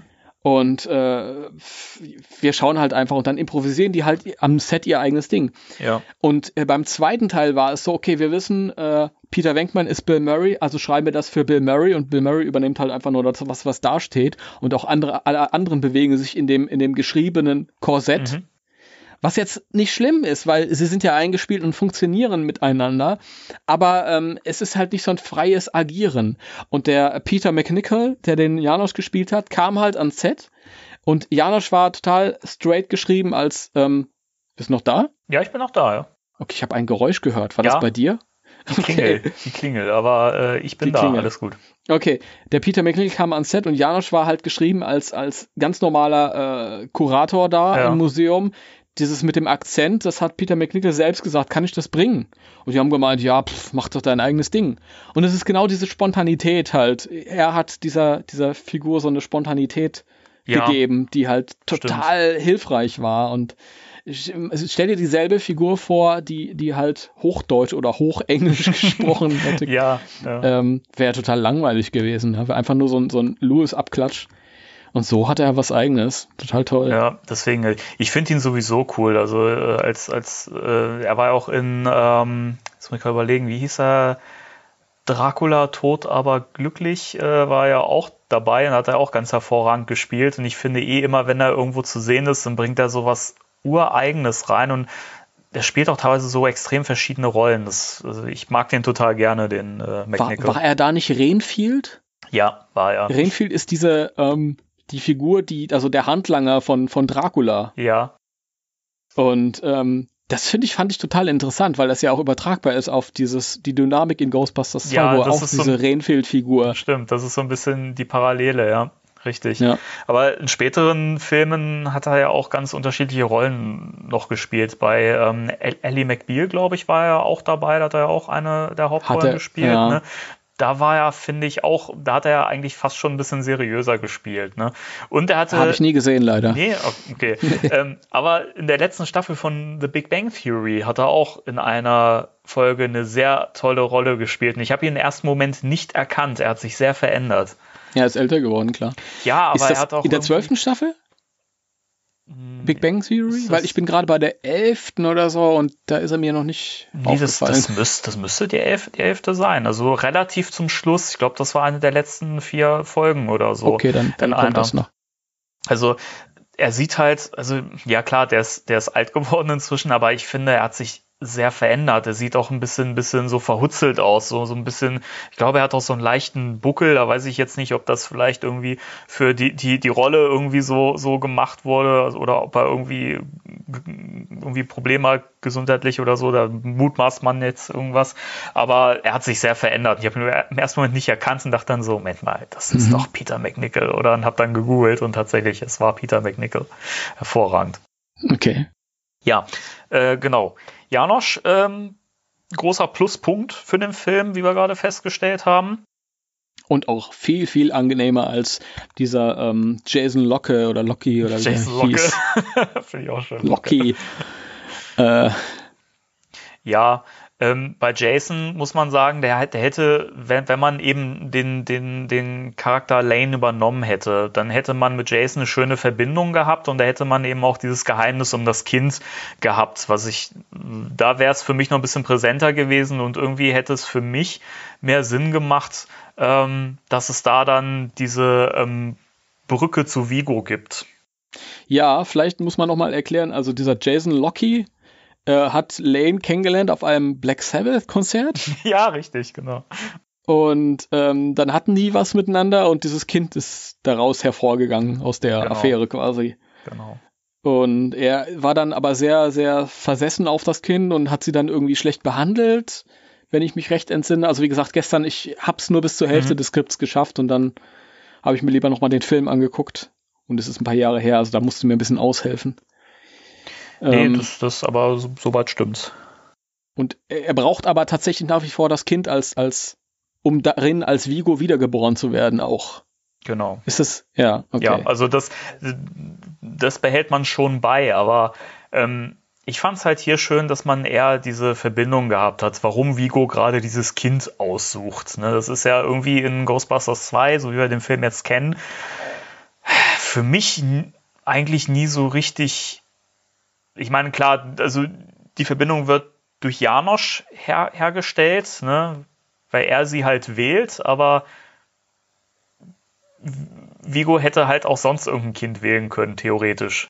Das, das ist wohl wahr. Ähm, da fehlt mir sehr eine rausgeschnittene Szene aus Ghostbusters 2, äh, in der, äh, als die auf der Straße sind und mit dem PKE und dem Mhm. äh, Gigameter rumlassen, Ja, stimmt. da ja. sagt, ich, du weißt, was ich, was Ja. ich, worauf ich hinaus will. Und Dana erwähnt, ja, wieso passiert mir das denn jetzt schon zum zweiten Mal? Und Egon sagt, ja, das könnte irgendwie so ein, so ein genetisches Ding sein bei dir. Und das finde ich sehr schade, weil es gibt überhaupt gar keinen Grund, das rauszuschneiden. Stimmt. Das sind 30 Ja. Sekunden, die halt, ähm, ja, Info gegeben hätten. Sehr schade. Was mir nochmal eingefallen ist mit dem Jason und äh, der, der, dieser Jason trifft also die Mutter seines Kindes Mhm. Und später will er selbst in der Rahmen des Kindes wiedergeboren werden. Das heißt, der hat dann also mit seiner eigenen Mutter. Äh, das ist mir gerade so eingefallen. Ja, ach man. Timo, das ist, jetzt Oh sprichst Gott. du wieder das aus, was ich nur gedacht habe und es nicht aussprechen wollte, aber ich dachte, das ist irgendwie zu grenzwertig. Aber Ja, ich, ja. irgendwer Mo muss ja, Moment, Moment, erfüllen. Moment, Moment. Also äh, ich, ich darf es schon um die, um die Ecke rum aussprechen. Es gibt natürlich Wörter, die ich nicht benutze, weil wir hier in Ghostbusters 2 sind und nicht in Ghostbusters 1. Na, Ja, schon klar. das ist ja, also der Jason, der alte Jagdhund. ja, wirklich, ne? Ich wusste immer, stille Wasser sind tief. Obwohl, so still ist er ja nicht im, in dem Skript. Also er kommt jetzt jedenfalls nicht so rüber, als wenn er besonders zurückhaltend ist. Ne? Das stimmt. Wollen wir, wollen wir das Skript noch zu Ende besprechen und dann. Ja, also muss ich kurz, äh, muss mir kurz helfen, wo, war, wo waren wir denn jetzt stehen geblieben? Wir hatten noch nicht die Gerichtsszene und äh, die Baustellenszene davor. ja, ne? das die ist ja Gerichtsszene ist ja nicht so anders. eben, das, das ist relativ gleich. Äh, also der Verlauf dann auch. Mh. Was ich im Skript dann schöner finde als im Film, ist, ähm, dass es dann, nachdem sie eben die Scoleri-Brüder gefangen haben und wieder back in the biz sind, wie man so sagt, ähm, gibt es eine sehr schöne Szene, wie man sieht, wie sie die Feuerwache wieder ähm, reanimieren, sofern man das über ein Gebäude sagen kann. Ähm, und man sieht halt äh, die Handwerker, die das, das alte Schild abbauen, das neue Schild mit dem äh, Geist mit den zwei Fingern äh, anbringen und so. Und äh, Janine, die wieder in ihren Job äh, eingeführt wird, sozusagen. Und man sieht ein sehr schönes Gespräch zwischen Louis und Winston, Ja. die sich über seine Steuernummer unterhalten und Louis irgendwie die Steuernummer in die Zahlen so Sachen reinliest und so. Das fand ich sehr, ja, sehr das, schön. das sind so, so, so süße ähm, äh, zwischenmenschliche äh, Momente halt, die Charaktere ein bisschen weiterbringen. ja, die fehlen Leider- total. Ja, leider, fe leider fehlt das, das stimmt. Also da haben sie an irgendeiner Stelle beschlossen, dass das für die Geschichte nicht so erheblich ist. Ja. Sehr schade, wobei das tatsächlich mit dem, mit dem Schild, das ausgewechselt wird, gedreht wurde. Also da, da gibt's Bilder, Mhm. wenn man das sieht, wie sie das, das ersetzen und Peter steht unten drunter und dreht sich wieder oder so. Das ist aber nicht auf der Blu-ray, auf der neuen drauf, oder? Weil da gibt es ja auch entfallene Szenen. Ach, da gibt's noch so viele Szenen, die wir noch nie gesehen Ah, haben. ist schade, ne? Das Ähm, immer kommen wir auch nicht später noch drauf mit den Deleted Scenes und so. Mhm. Ich würde jetzt erstmal dieses, dieses frühe Skript abhandeln. Okay. Äh, was vielleicht auch ganz interessant ist, dass ähm, was der Bürgermeister im fertigen Film am Ende sagt. Was, was erwarten Sie von mir? Dass ich jetzt jedem sage, sie sollen alle nett zueinander sein.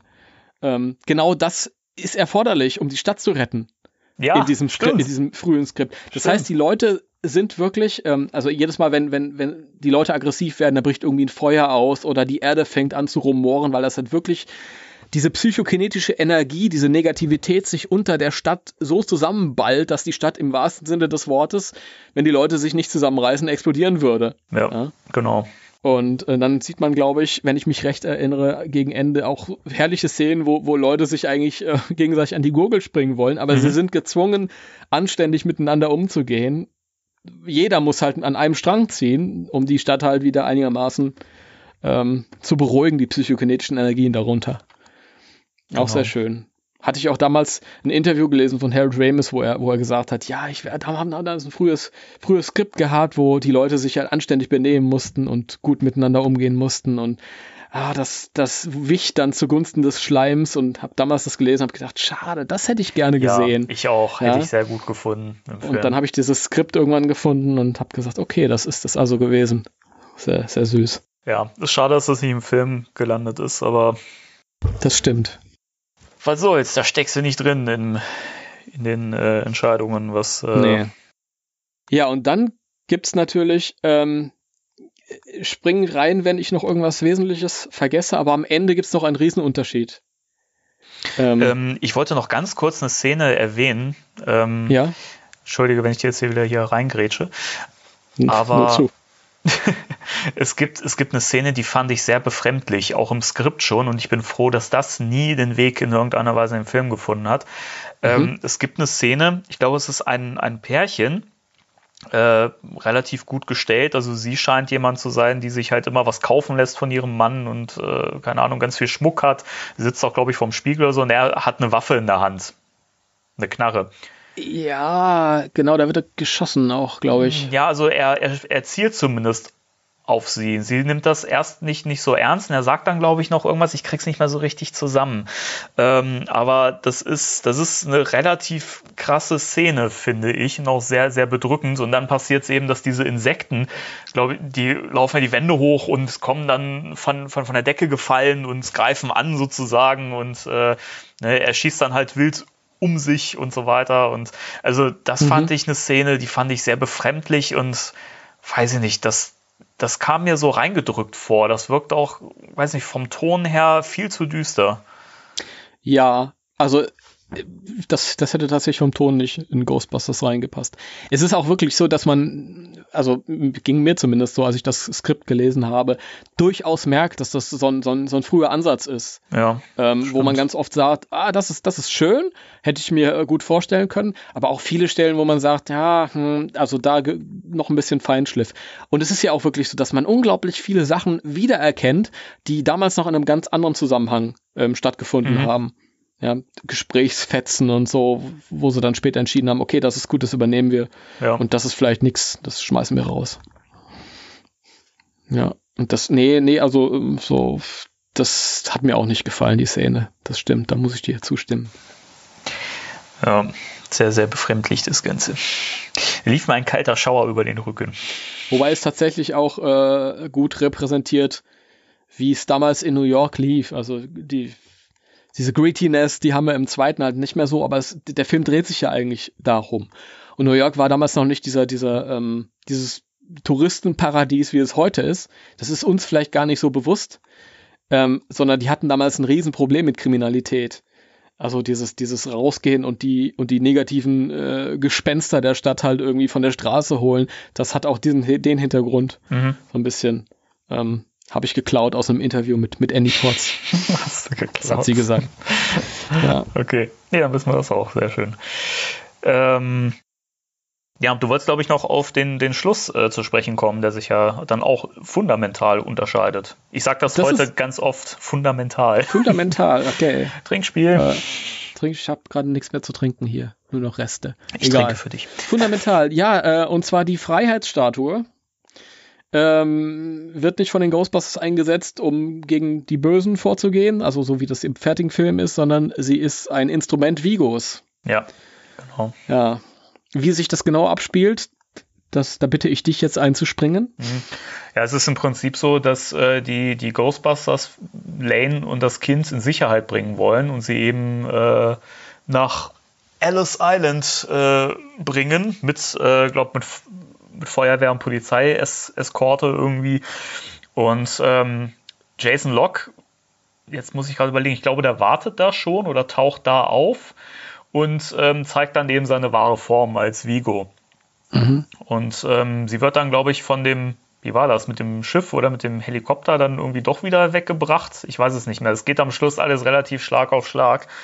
Und ähm, ja, Vigo bewegt sich dann in die Freiheitsstatue rein, also eben ne, dieses äh, Kopfteil, wo man dann äh, drin stehen kann und gucken kann mhm. und äh, fängt an, seine, seine Energie in diese Statue zu übertragen und die erwacht zum Leben und äh, geht halt ins Wasser und schwimmt hinter Lane und äh, der Polizeieskorte her.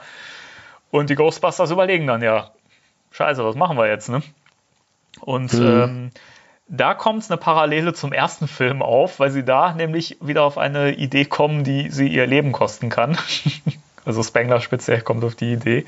Ja. Ähm, jetzt muss ich kurz überlegen, wie war das? Sie schließen, glaube ich, ihre Protonpacks an das Stromnetz der Stadt an oder so oder ans, ans Kraftwerk der Stadt oder so. Ja, ja, so? irgendwie sowas. Genau. Und dann gibt es eine sehr schöne Szene, die hätte ich, oh, das hätte ich so gerne im Film gesehen. Das fand ich so schön beschrieben auch, wie sie quasi so, wie, wie in einem, in einem Western in der Stadt dann irgendwie so die Straße lang laufen, so alle vier nebeneinander mit ihrem, mit ihren Protonenpacks, die sie dann verkabelt haben am Kraftwerk irgendwie. Und mhm. Vigo ihnen mit der, mit der Freiheitsstatue entgegenkommt und sie quasi wie in so einem Western so High Noon mäßig im Duell dann da auf, aufeinandertreffen.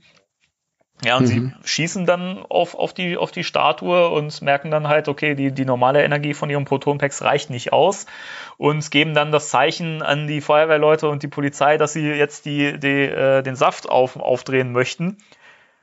Und das Zeichen wird doch, glaube ich, erst falsch in interpretiert. Sie fangen dann irgendwie an, einen Song zu, zu, zu singen oder so. Und dann sagt noch so, nee, Moment, falsches Zeichen, ihr sollt äh, äh, hier den, den Strom äh, einschalten.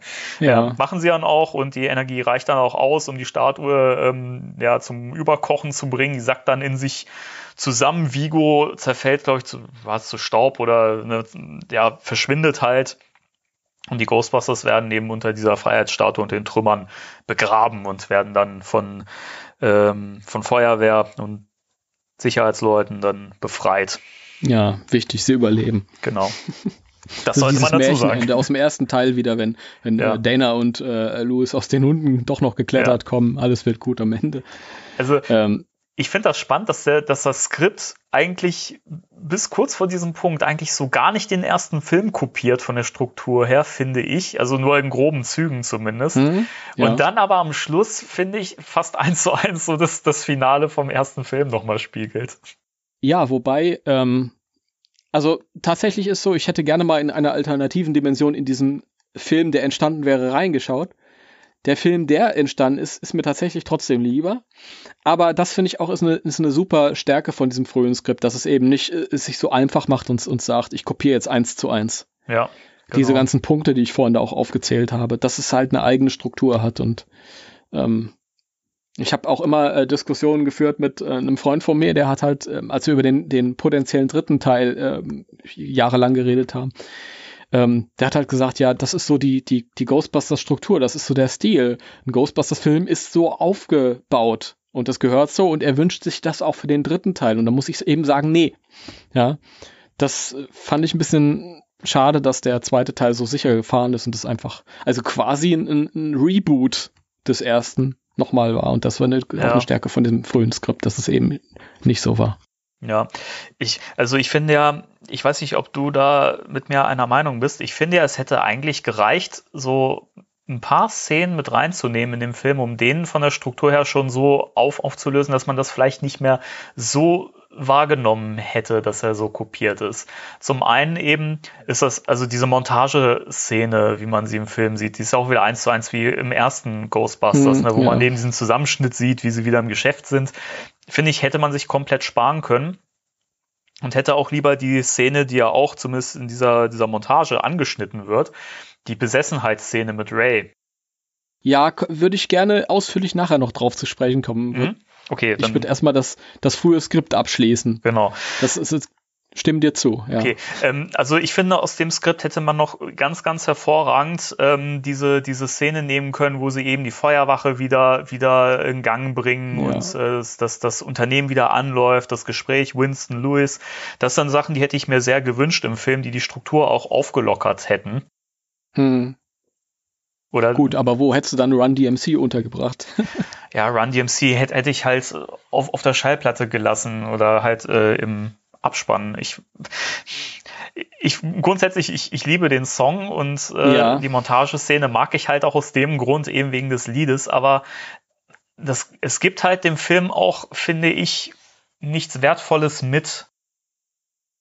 Nee, natürlich, natürlich nicht. Ich meine, das ist, geht mir auch so. Ich, ich, ich liebe das alles, aber äh, es reicht, wenn sie den, den äh, Titelsong, den Originalen drin haben. Das gilt übrigens auch für das Reboot. Ja. Also ich, ich mag diese ganzen ähm, Neuauflagen des Originalsongs, aber das brauche ich jetzt nicht unbedingt im Film. Mhm. Ja, sehe ich, sehe ich genauso. Das äh, hätte man sich wirklich nur für den Soundtrack aufheben äh, sollen. Ich würde nochmal auf die Freiheitsstatue zu sprechen kommen. Ja, gerne. weil das einfach ein großes Ding ist und so fundamental anders. Und ähm, ich muss sagen, ich über die Jahre schwanke ich da immer mal wieder hin und her. Ähm, es gab eine lange Zeit, wo ich gedacht habe, das ist toll, so wie es jetzt ist. Also mit der Freiheitsstatue als was, was ganz Tolles, Gutes. Und es gab eine Zeit, wo ich mir gedacht habe, ich finde das so, so schade, dass die Freiheitsstatue nicht böse sein darf. Und ähm, ich, ähm, das hat damit zu tun, dass damals, als die Filme entstanden sind, als man sich die angeguckt hat, so meine Kindheit, meine, meine Jugend, Amerika so ein Land war, das war so paradiesisch, so idealisiert hier bei uns. Mhm. Ähm, alles, Ja. was aus Amerika war, war, war unglaublich cool, war unglaublich toll. Amerika war, war so das, das heilige Land quasi. God's own country. Und die Ja. Freiheitsstatue natürlich ein, ein Symbol davon, zugehörig. Ähm, und ähm, das hat sich so ein bisschen gewandelt. Das ist vielleicht für, für Jüngere überhaupt nicht mehr nachvollziehbar, dass es mal so, so gewesen ist, dass der, die ganze Welt nach Amerika geguckt hat und gesagt hat, boah, toll. Und dieses, dieses total verkitschte Ende von Ghostbusters 2 fährt halt in dieser Spur. Mhm. Die gibt das halt wieder. Ja. Und Amerika hat sich sehr verändert nach dem, nach dem 11. September. Äh, es ist ein anderes Land geworden. Es ist ein, ein, ein ähm, politisch ein anderes Land geworden und es ist ähm, ein ängstliches Land geworden. Ähm, ich will das jetzt nicht vertiefen, weil das gehört hier auch nicht rein, aber ähm, es ist ein bisschen entzaubert worden. Ja, stimmt. Äh, dieser, dieser amerikanische Traum. Ähm, und ich mu muss sagen, aus dieser Sicht, die wir heute haben, dieses, dieses Symbol, dieser amerikanische Traum, dieses von Freiheit und, und, und dieses übergeordnete Positive, ähm, was ja die Freiheitsstatue auch symbolisiert, ähm, wenn das irgendwie so mutiert zu so einem Albtraum, das finde ich ist ein starkes Statement oder wäre ein starkes Statement gewesen.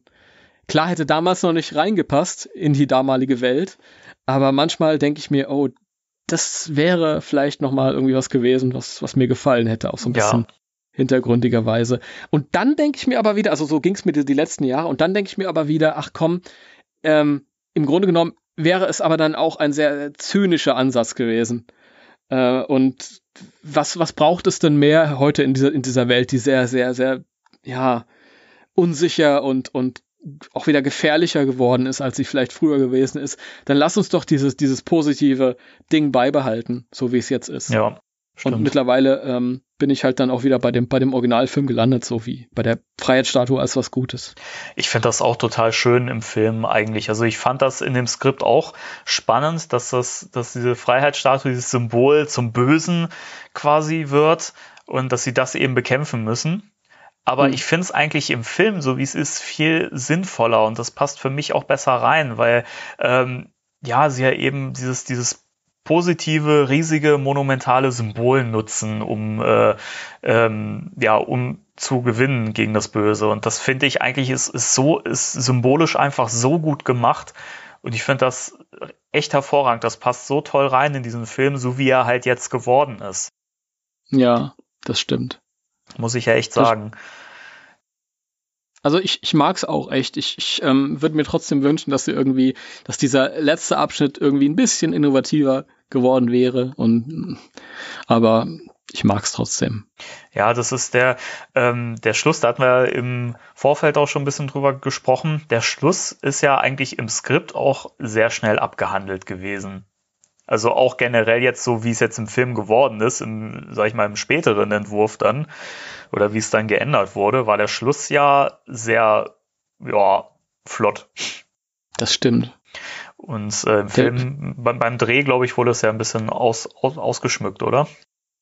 Ähm, ja, also die haben schon, schon Szenen drumherum gedreht. Also die, das mit der Freiheitsstatue besprechen die erst mit dem Bürgermeister. Man sieht auch im Film übrigens noch, ähm, wie sie da halt irgendwie ähm, sich besprechen vor dem Auto und dann auf Mhm. die, äh, auf das Nummernschild gucken. Und da sieht man ähm, kurz bevor, also da gibt es so diese Szene, bevor sie an der Freiheitsstatue stehen, da guckt Peter so nach oben und fängt an zu lächeln. Ähm, Ja. und Stimmt. direkt davor sieht man im Hintergrund, wie ein Auto vorfährt. Und das ist halt der Bürgermeister mit seinem Assistenten, dem Hademeyer, Ja, stimmt. der dann auch noch gefressen wird von dem Schleim. Ja, das ist so schön, so schön, die Szene. Ja. Und äh, es ist lustig, diese, diese unfertigen Effekte auf den rausgeschnittenen, in den rausgeschnittenen Szenen auf der Blu-ray. Ja. Total süß. Ich finde, es hat auch was ohne Musik und ohne Ausgeschmücktheit, hat es ein bisschen was von, von Theater. Ja, diese, diese Szenen. Das ist äh, sehr interessant. Ja, und auf jeden Fall sitzen die halt ähm, dann noch zusammen mit dem Bürgermeister und sagen, hier, so und so sieht's aus, das brauchen wir und der wird ganz fahl, Mhm. als er das hört. Und dann sind sie dann, legen sie los.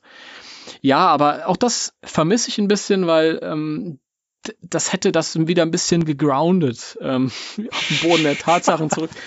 Ja, äh, weil gerade der Rest, also die letztes, das mit der Freiheitsstatue ist halt wirklich so, ähm, das ist auch so ein grundsätzlicheres Problem bei dem Film, dass es fast wie ein Cartoon wirkt. Also da ist nichts mehr übrig von der, von der Ernsthaftigkeit, die ich letztes Mal noch für den, für den ersten Film so gelobt habe. Das ist so absurd, ähm, Also ich fordere da äh, den Zuschauer so sehr he heraus, da kommen sie da mit dem Nintendo-Controller und das ist ja alles wunderbar in seiner Ja. Absurdität. Ja, aber es ist wirklich Genau. fast ein bisschen zu viel. Ja, das stimmt. Und das, dieser, das, das vermisse ich halt äh, generell. Das ist auch ein Punkt, äh, wo ich sagen muss, ähm, da, das, das habe ich beim ersten Film lieber. Das, was ich letztes Mal erzählt Mhm. habe, dass es, dass es alles in einem realistischen Setting stattfindet. Ja, In dem zweiten Teil, komplett von Anfang bis Ende, ist es ein bisschen, ein klein bisschen cartooniger. Die ganzen, die ganzen Figuren, das fängt schon an mit der Eröffnungsszene, wo sich alle anpöbeln auf der Straße. Das sind alles Cartoon-Figuren. Das ist alles total überzogen und das geht durch die gesamten Nebendarsteller. Ja, der, ähm, die, die Gäste in Peters äh, Sendung, das sind Karikaturen. Ja? Ähm, der, der äh, Hademeyer ist in seiner, so wie er das spielt, ist eine Karikatur von den Bürokraten. Der ähm, Peck im ersten, der war ein Bürokrat. ja, der war sehr ernst. Der hat das wirklich Ja. seriös gespielt. Ne? Und das, das hast du halt nicht. Ich meine, das, die einzigen, die mir noch bleiben, sind halt Dana und vielleicht der, der Bürgermeister selbst. Das finde ich ein bisschen schade, weil das vermisse ich. Ja, Das ist für mich immer so, ein- so, ein- so ein ganz großer Punkt, wo ich sage, das, da war der erste viel besser drin. Da kommen wir aber zu, zu, einem, zu einem guten Punkt, was so generell so die, die, ähm, die Sichtweise und die Bewertung des äh, zweiten Films angeht. Weil man ihn ja unter unterschiedlichen Gesichtspunkten bewerten kann. Ähm, zum einen eben, wenn man den Vergleich zum ersten ranzieht, wo er eben sehr oft den, den kürzeren zieht, obwohl ich finde, dass die Story hier sehr gut ähm, funktioniert und reinpasst, eben weil, weil sie Mhm. auch so zeitlos ist. Ne? Dieses mit der Negativität der Menschen. Ich meine, der Film würde heute genauso gut funktionieren, wie er früher lief. Also das, das ist eine Story, die könntest du heute exakt so wieder bringen. Ne? Ja. Dieses, dieses Element mit dem Schleim, das, das stirbt halt nie. Das ist immer noch Ja, da. das ist äh, mehr denn je, also aktueller ja. denn je. Kannst du quasi global anwenden, nicht nur Ja. auf, dich, auf New York. Eben, und das, das, das, das, das, das finde ich halt so spannend an diesem Film. Und ähm, ja, Ich will nicht wissen, wie viele Schleimflüsse entstanden sind, allein durch die ähm, äh, Kommentare unter dem Ghostbusters Reboot-Trailer bei YouTube. das, ist, das ist eine gute Parallele. Ja, ich. Die Frage ist ja auch, ob das nicht irgendwann mal zu schwarzem Schleim wird. Ich weiß ja nicht. ja, das, das stimmt. Das ist kein rosa Schleim mehr, das ist Schwarzschleim. Tödlich, gefährlich, kann physisch Ja. verletzen. Ähm, aber da kommen wir irgendwann zu, wenn wir mal das äh, 2009er Videogame mal besprechen. Ne? Spielt ja der schwarze Schleim eine große Rolle. Mhm. Ja, und ähm, wenn man den Film aber an sich bewertet, ohne jetzt mal wirklich zu vergleichen mit Ghostbusters 1, ich finde, der ist trotzdem einfach ein guter Film und der macht halt Spaß.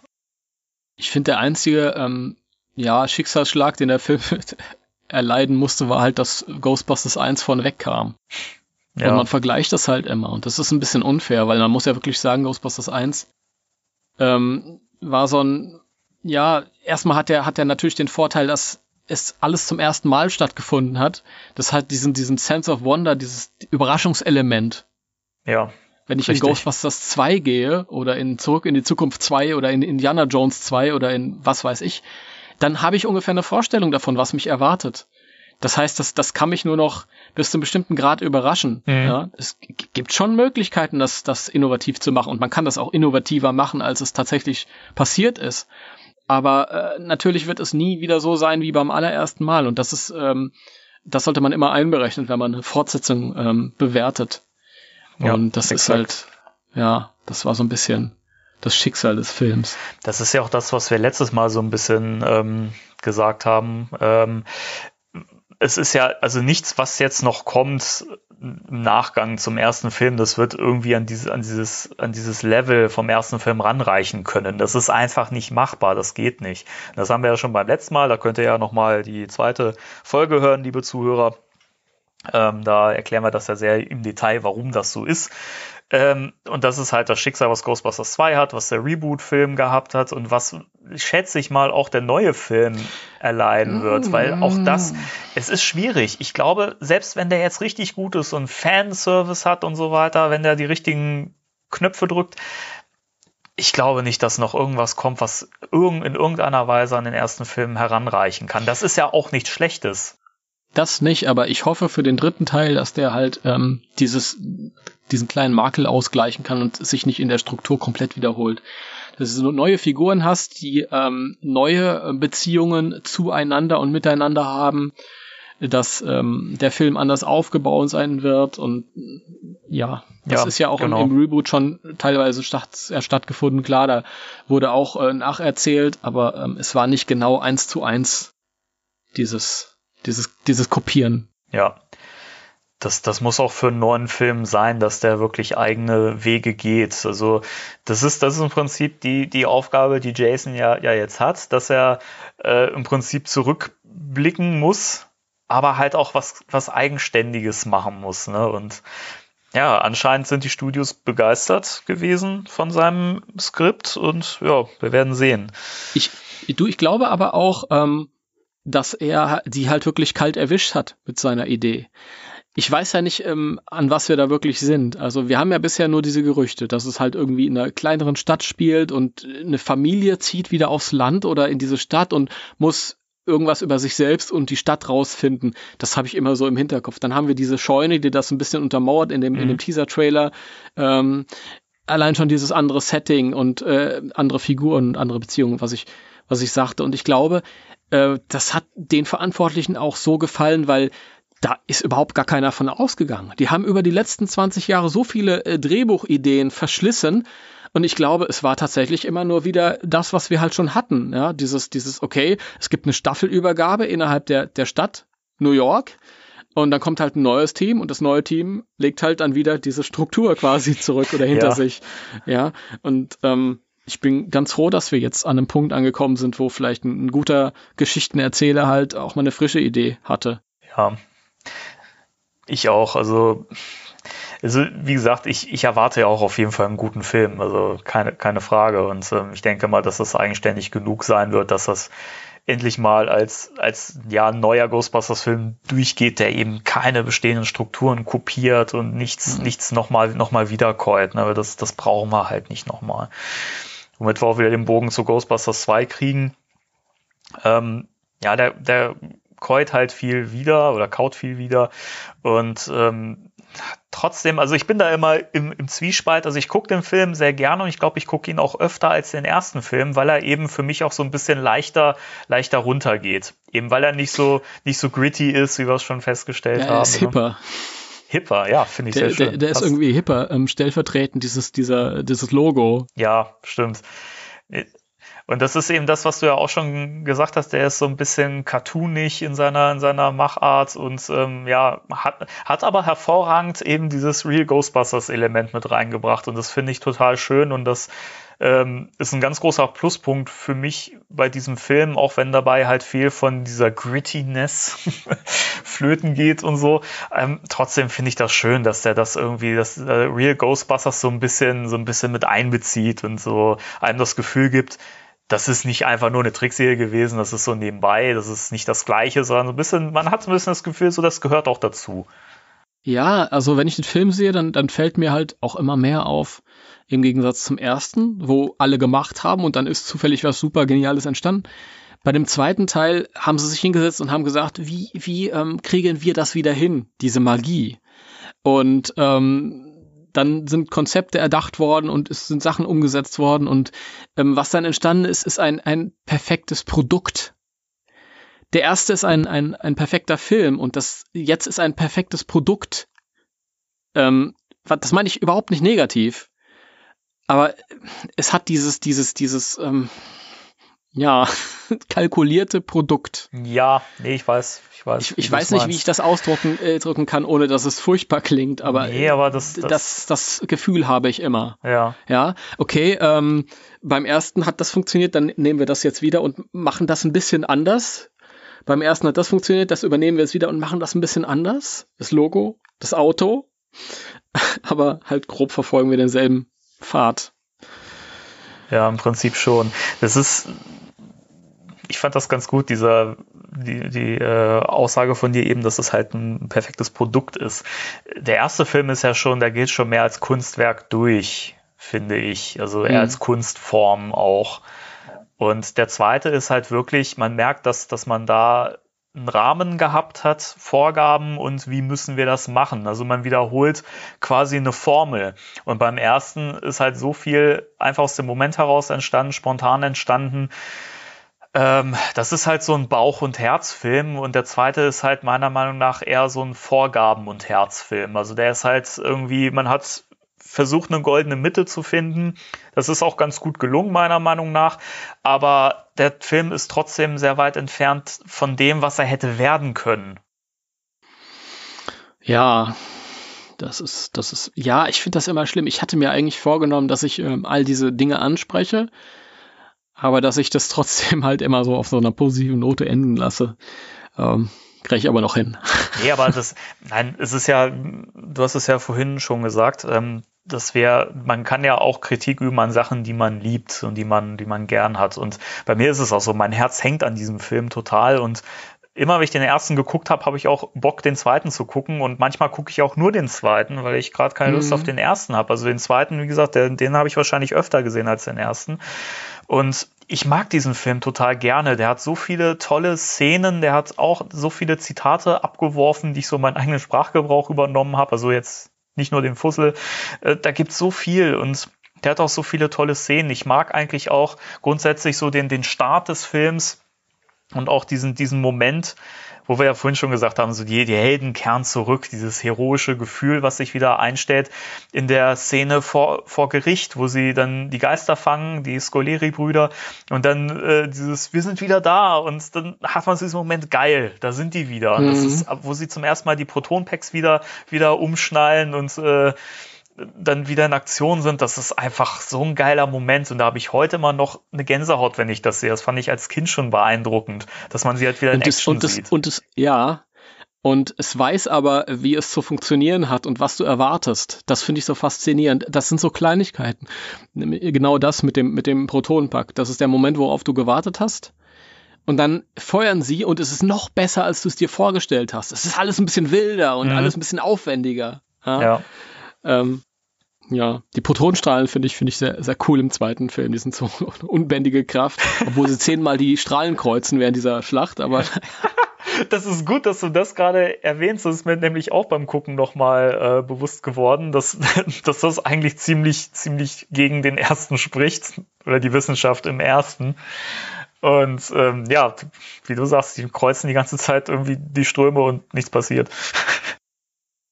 Vielleicht kreuzen sie es nicht lang genug oder so. Ach, keine Ahnung, ich weiß Das es ist ja nicht. auch im Videospiel so, man muss eine Weile draufhalten und Ja. dann fliegst du erst zurück. Ja, ja. ich- das, das sind so, so, aber das, das, das ist Kleinkram, der mir den Film jetzt irgendwie nicht, nicht schlecht macht. Das, ich finde das schon Quatsch. beeindruckend. Obwohl, Ach Quatsch, das ist aber auch so ein Nerd-Nitpicking, das brauche ich nicht. nee, ach Quatsch. Das, das ist irgendwie äh, eine Funktion, die wichtig war für den ersten Film, für die Handlung, damit wir zu irgendeinem Schluss kommen, eine Lösung. Aber jetzt lass uns doch Spaß haben. Ja, weißt du? stimmt, Das sehe ich genau. ein bisschen unverkrampfter. Also, Ja. Man, man merkt ja auch die, so diese, diese, ähm, diese Wissenschaft, der äh, Technobabble, will ich es jetzt, jetzt mal nennen, ähm, der Mhm. findet in dem Film auch gar nicht so statt. Ne, das hat man im ersten noch, da wurde so viel erklärt und man hat so viel dieses Techno-Gebrabbel gehabt. Und Mhm. hier eigentlich so gar nicht, ne? jein. Ja, Nicht, nicht in, ja, nicht in Verbindung mit den, mit den Strahlern, mit der eigentlichen, mit dem, mit dem Technikkram. Aber wissenschaftliche ähm, Philosophie ist da schon drin oder, oder Theorie. Ja, besser Theorie als, als Philosophie. Gerade dieses äh, mit dem, mit dem Schleim oder die Idee, dass äh, Negativität, dieses, dieses, dieses Negativität zu Negativität führt. Das ist, äh, das sind so, so äh, Grundgedanken der Quantenphysik. Sie haben da irgendwie rausgefunden in der Quantenphysik, die, die äh, normale Physik so, bist du ein bisschen vertraut damit? nee, gar nicht. Okay, dann, dann ist es zumindest nicht langweilig. Ich frage das immer nur, damit ich nicht keinen langweiligen Mist erzähle. Ähm, die Quantenphysik äh, stellt so die normale Physik so total auf den Kopf seit einiger Zeit. Mhm. Sie haben herausgefunden, dass ähm, wir haben irgendwelche Experimente gemacht und äh, wenn Wissenschaftler diese Experimente tatsächlich konkret beobachten, sind die Testergebnisse anders gewesen, als wenn niemand da war im Raum, um das zu beobachten. Ich weiß nicht, um was es konkret ging, Mhm. aber man hat halt herausgefunden, dass die menschliche Erwartungshaltung auf der subatomaren Ebene irgendeine Auswirkung hat. Und das sind so Theorien, die sind schon etwas älter. Und das ist, hat sich auch da eingeschlichen. Und ich weiß, dass es auch tatsächlich so gedacht war von irgendwelchen Interviews mit Dan Aykroyd. Nämlich die, äh, die ähm, Idee, dass das, was wir in unsere Atmosphäre geben, wir halt verstärken. Ja? Mhm. Und wieder zurückbekommen. Das heißt, wenn ich halt als Griesegramm durch die Welt laufe, dann, ähm, dann, dann emotion verpeste ich meine Umwelt emotional. Ja? Das ist ja wirklich so, wenn, wenn also das, da, man muss auch gar nicht diese Physik, Physik dafür halt ähm, bemühen. Das ist so, wenn ich, wenn ich ähm, dir jetzt ins Gesicht schreie, dann, dann bist du traurig oder sauer. Auf Mhm. jeden Fall löst es eine Negativität bei dir aus. Und ähm, dann geht diese Spirale weiter. Und wenn ich, wenn ich halt ähm, nett mit meinen Menschen umgehe, dann, dann lächeln die vielleicht auch. Ich meine, stell dir mal vor, es kommt jemand zu mir und äh, brüllt mich an und schreit mich an und ist böse und ich lächle einfach zurück. Dann ist der völlig entwaffnet und diese Negativspirale kann nicht weitergehen. Ja. Und ähm, das sind diese Ideen halt. Die, wir, die Welt ist so, wie wir sie uns machen. Und es hat tatsächlich auch diesen, diesen, diesen milden wissenschaftlichen Background. Und das mag ich an Ghostbusters halt auch. Und den kann ich durchaus da auch finden. Nicht bei den Strahlen, die sind halt schon gegeben und fertig, aber da. Spannender Punkt, weil das, ähm, das habe ich noch nicht so, noch nicht so gewusst und nicht so vor Augen gehabt, dass das in der Tat so einen so einen, so einen äh, wissenschaftlichen Background hat und ich, das macht für mich den Film gerade noch mal irgendwie spannender wieder. Ja, das muss ich ist- ganz offen sagen. Das ist Das echt ist total spannend. Das ist das, was ich, was ich so mag an Ghostbusters oder auch ein Punkt halt. Ich mag viel. ähm, du kannst es dir angucken und das ist halt Popcorn, aber du kannst, wenn du dich weiter damit beschäftigst, dann findest du so Punkte, wo du sagst, okay, da ist noch was und da ist noch was und da ist noch was. Ja, stimmt. Also eine Tiefe ist hier auch auf jeden Fall vorhanden, merken wir gerade. Ne? Also es ist, die gibt's ja auch. Ja, also es funktioniert halt auf quantenphysikalischer Ebene. Das ist halt, wie gesagt, kein Schwachsinn. Das ist halt tatsächlich, sind Beobachtungen, die gemacht wurden, aber halt auch philosophisch gesehen. Klar, Ja. ähm, wenn wir uns alle anschreien, anbrüllen, dann brauchen wir uns nicht wundern, ähm, wenn wir halt irgendwie genau das ernten, was wir sehen, so wie es in den Wald rein schallt, schalt's auch raus. Genau. Nee, und das, das ist halt das, was für mich diesen Film auch so, so zeitlos macht und warum ich den nie als schlecht bewerten kann, weil der halt einfach funktioniert und äh, weil das halt eine Story ist, die immer noch Relevanz hat. Das wird nie alt, dieses Thema. Und Ich finde, dass, dass es da gelungen ist, wirklich einen richtig tollen Background zu finden. Und auch dieses, dieses Gegenspiel, ne, wie du vorhin schon, schon gesagt hast, ne, dass, dass man im ersten Film die Gefahr quasi auf den Dächern quasi in der Höhe gehabt hat und hier brodelt es in der Tiefe unter der, der Stadt und ähm, das, das finde ich schön, dass man ja auch so ein bisschen diesen, diesen Kontrast hat und äh, man merkt auch, dass, dass man sich hier sehr Gedanken gemacht hat, was kann man eigentlich so als nächste böse, böse treibende Kraft irgendwie nehmen und ich finde das ein sehr, sehr schönes Element mit dem Schleim. Ja, das auf jeden Fall auch. Und das, das, das ist das eben, wo ich dann für mich ähm, sage, ich habe eigentlich gar kein Problem zu sagen, das und das und das und das ähm, fällt mir als, als Schwäche auf, weil es gibt halt genauso viele Punkte, wo du sagen kannst, aber das spielt keine Rolle, denn es wird relativiert durch das und das und das, was halt eben ganz toll ist. Genau, genau. Also die Punkte gleichen sich aus im Prinzip. Also es gibt genug tolle Sachen an diesem Film, die halt die schlechten Sachen irgendwie, ja, dass man halt drüber hinwegsehen kann. Ne? Es, es gibt genug, bei dem, das zweite Teil hat äh, genug tolle Sachen, um die negativen Sachen auszugleichen. Und es kommt das nostalgische Element dazu. Ja. Denn, das finde ich auch ganz interessant, man muss sich ja fragen, ähm, über diese Schwäche sind sich alle bewusst. Jeder weiß, dass der, der zweite Film den ersten kopiert. Auch die Leute, die, die sagen, das ist aber kein Problem für mich, die wissen, dass es trotzdem so ist. Ja, ne? genau. Ähm, gleichzeitig ist halt die Frage, warum äh, war das denn so, dass, dass der Film damals, als er rausgekommen ist, ganz viele ähm, böse, böse Kritiken bekommen hat und heute aber trotzdem viel, viele Leute sagen, das ist aber mein absoluter Lieblingsfilm. Das finde ich interessant. Und da habe ich mal drüber nachgedacht, wenn ich ein bisschen ausholen darf. Na klar. Mach. Ähm, äh, damals die Leute, für die der Film gedacht äh, war, also auch der erste Teil, haben wir ja festgestellt. Ich trinke, warte. Der, der, der erste Teil war, war kein, kein Kinderfilm, ähm, sondern für, für Teenager oder junge Erwachsene und, ähm, und die waren, wie alt werden die gewesen sein, als der Film im Kino kam? 15, äh, 20 oder so, rated PG, Mhm. ähm, bei uns ab 12 aufwärts. Und ähm, diese Leute, wenn die dann äh, fünf Jahre später in die Fortsetzung gelaufen sind, da waren die halt noch mal um einiges älter. Und ähm, das waren ähm, kritischere, weil wenn du älter bist, bist du auch immer kritischer. Ja, Ein klar. Kind begeistert sich einfach oder eben nicht und fertig. Aber n- we- das ist ja auch eine, schön, dass wenn man älter ist, man eben diese, diese, diese ganzen schönen Vorteile feststellen kann, die wir feststellen, aber halt auch äh, sagen kann, hier, das und das gefällt mir nicht so. Und die Leute, die damals halt in dem Alter waren, wo sie einen Film tatsächlich kritisieren oder Kritiken geschrieben haben und, und, und Meinung gemacht haben, ähm, die waren halt älter. Ja, das waren Leute, die in den ersten Teil toll fanden und dann den zweiten Teil gesehen haben und gesagt haben, es ist eigentlich dasselbe, nur ein bisschen kalkulierter alles und ja, geht so, ist okay, ist nicht schlecht, aber geht so. Und der Film hat jahrelang so ein, so so so eine, ja, das mit sich mitschleppen müssen, so dieses, dieses, ah, dieses schlechte Fortsetzungsding halt irgendwie.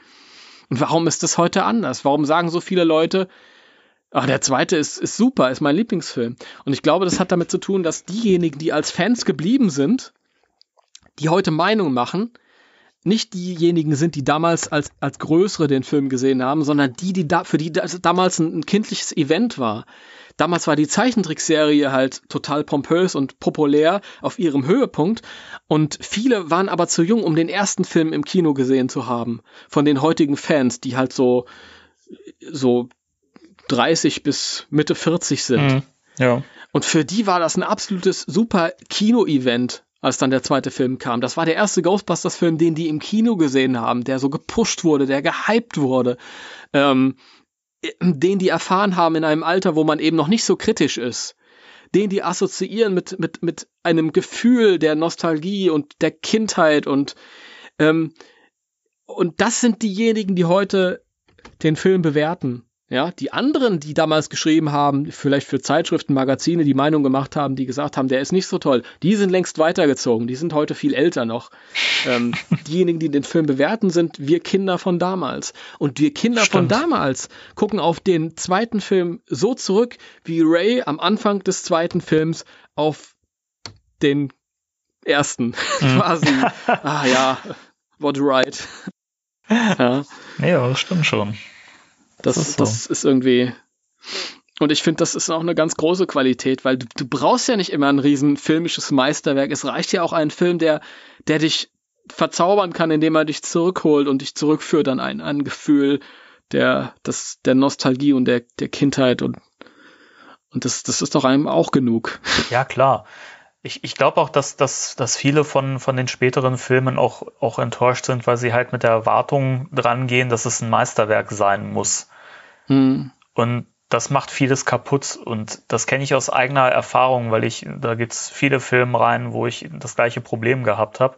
Wenn man aber mit dem, mit der Haltung dran geht, okay, ich lasse mich jetzt unterhalten von diesem Film, ohne dass ich jetzt erwarte, das wird jetzt mega pompös, gigantisch und löst exakt das gleiche Gefühl in mir aus, was eben dieses Meisterwerk in mir ausgelöst hat, dann kriegst du in der Regel auch einen guten Film und dann kommt man damit auch gut klar. Das hat jetzt nichts mit Schöngucken zu tun, aber mh, manchmal muss man einfach unverkrampfter und offener an Dinge rangehen. Ja, ja, sicher, natürlich.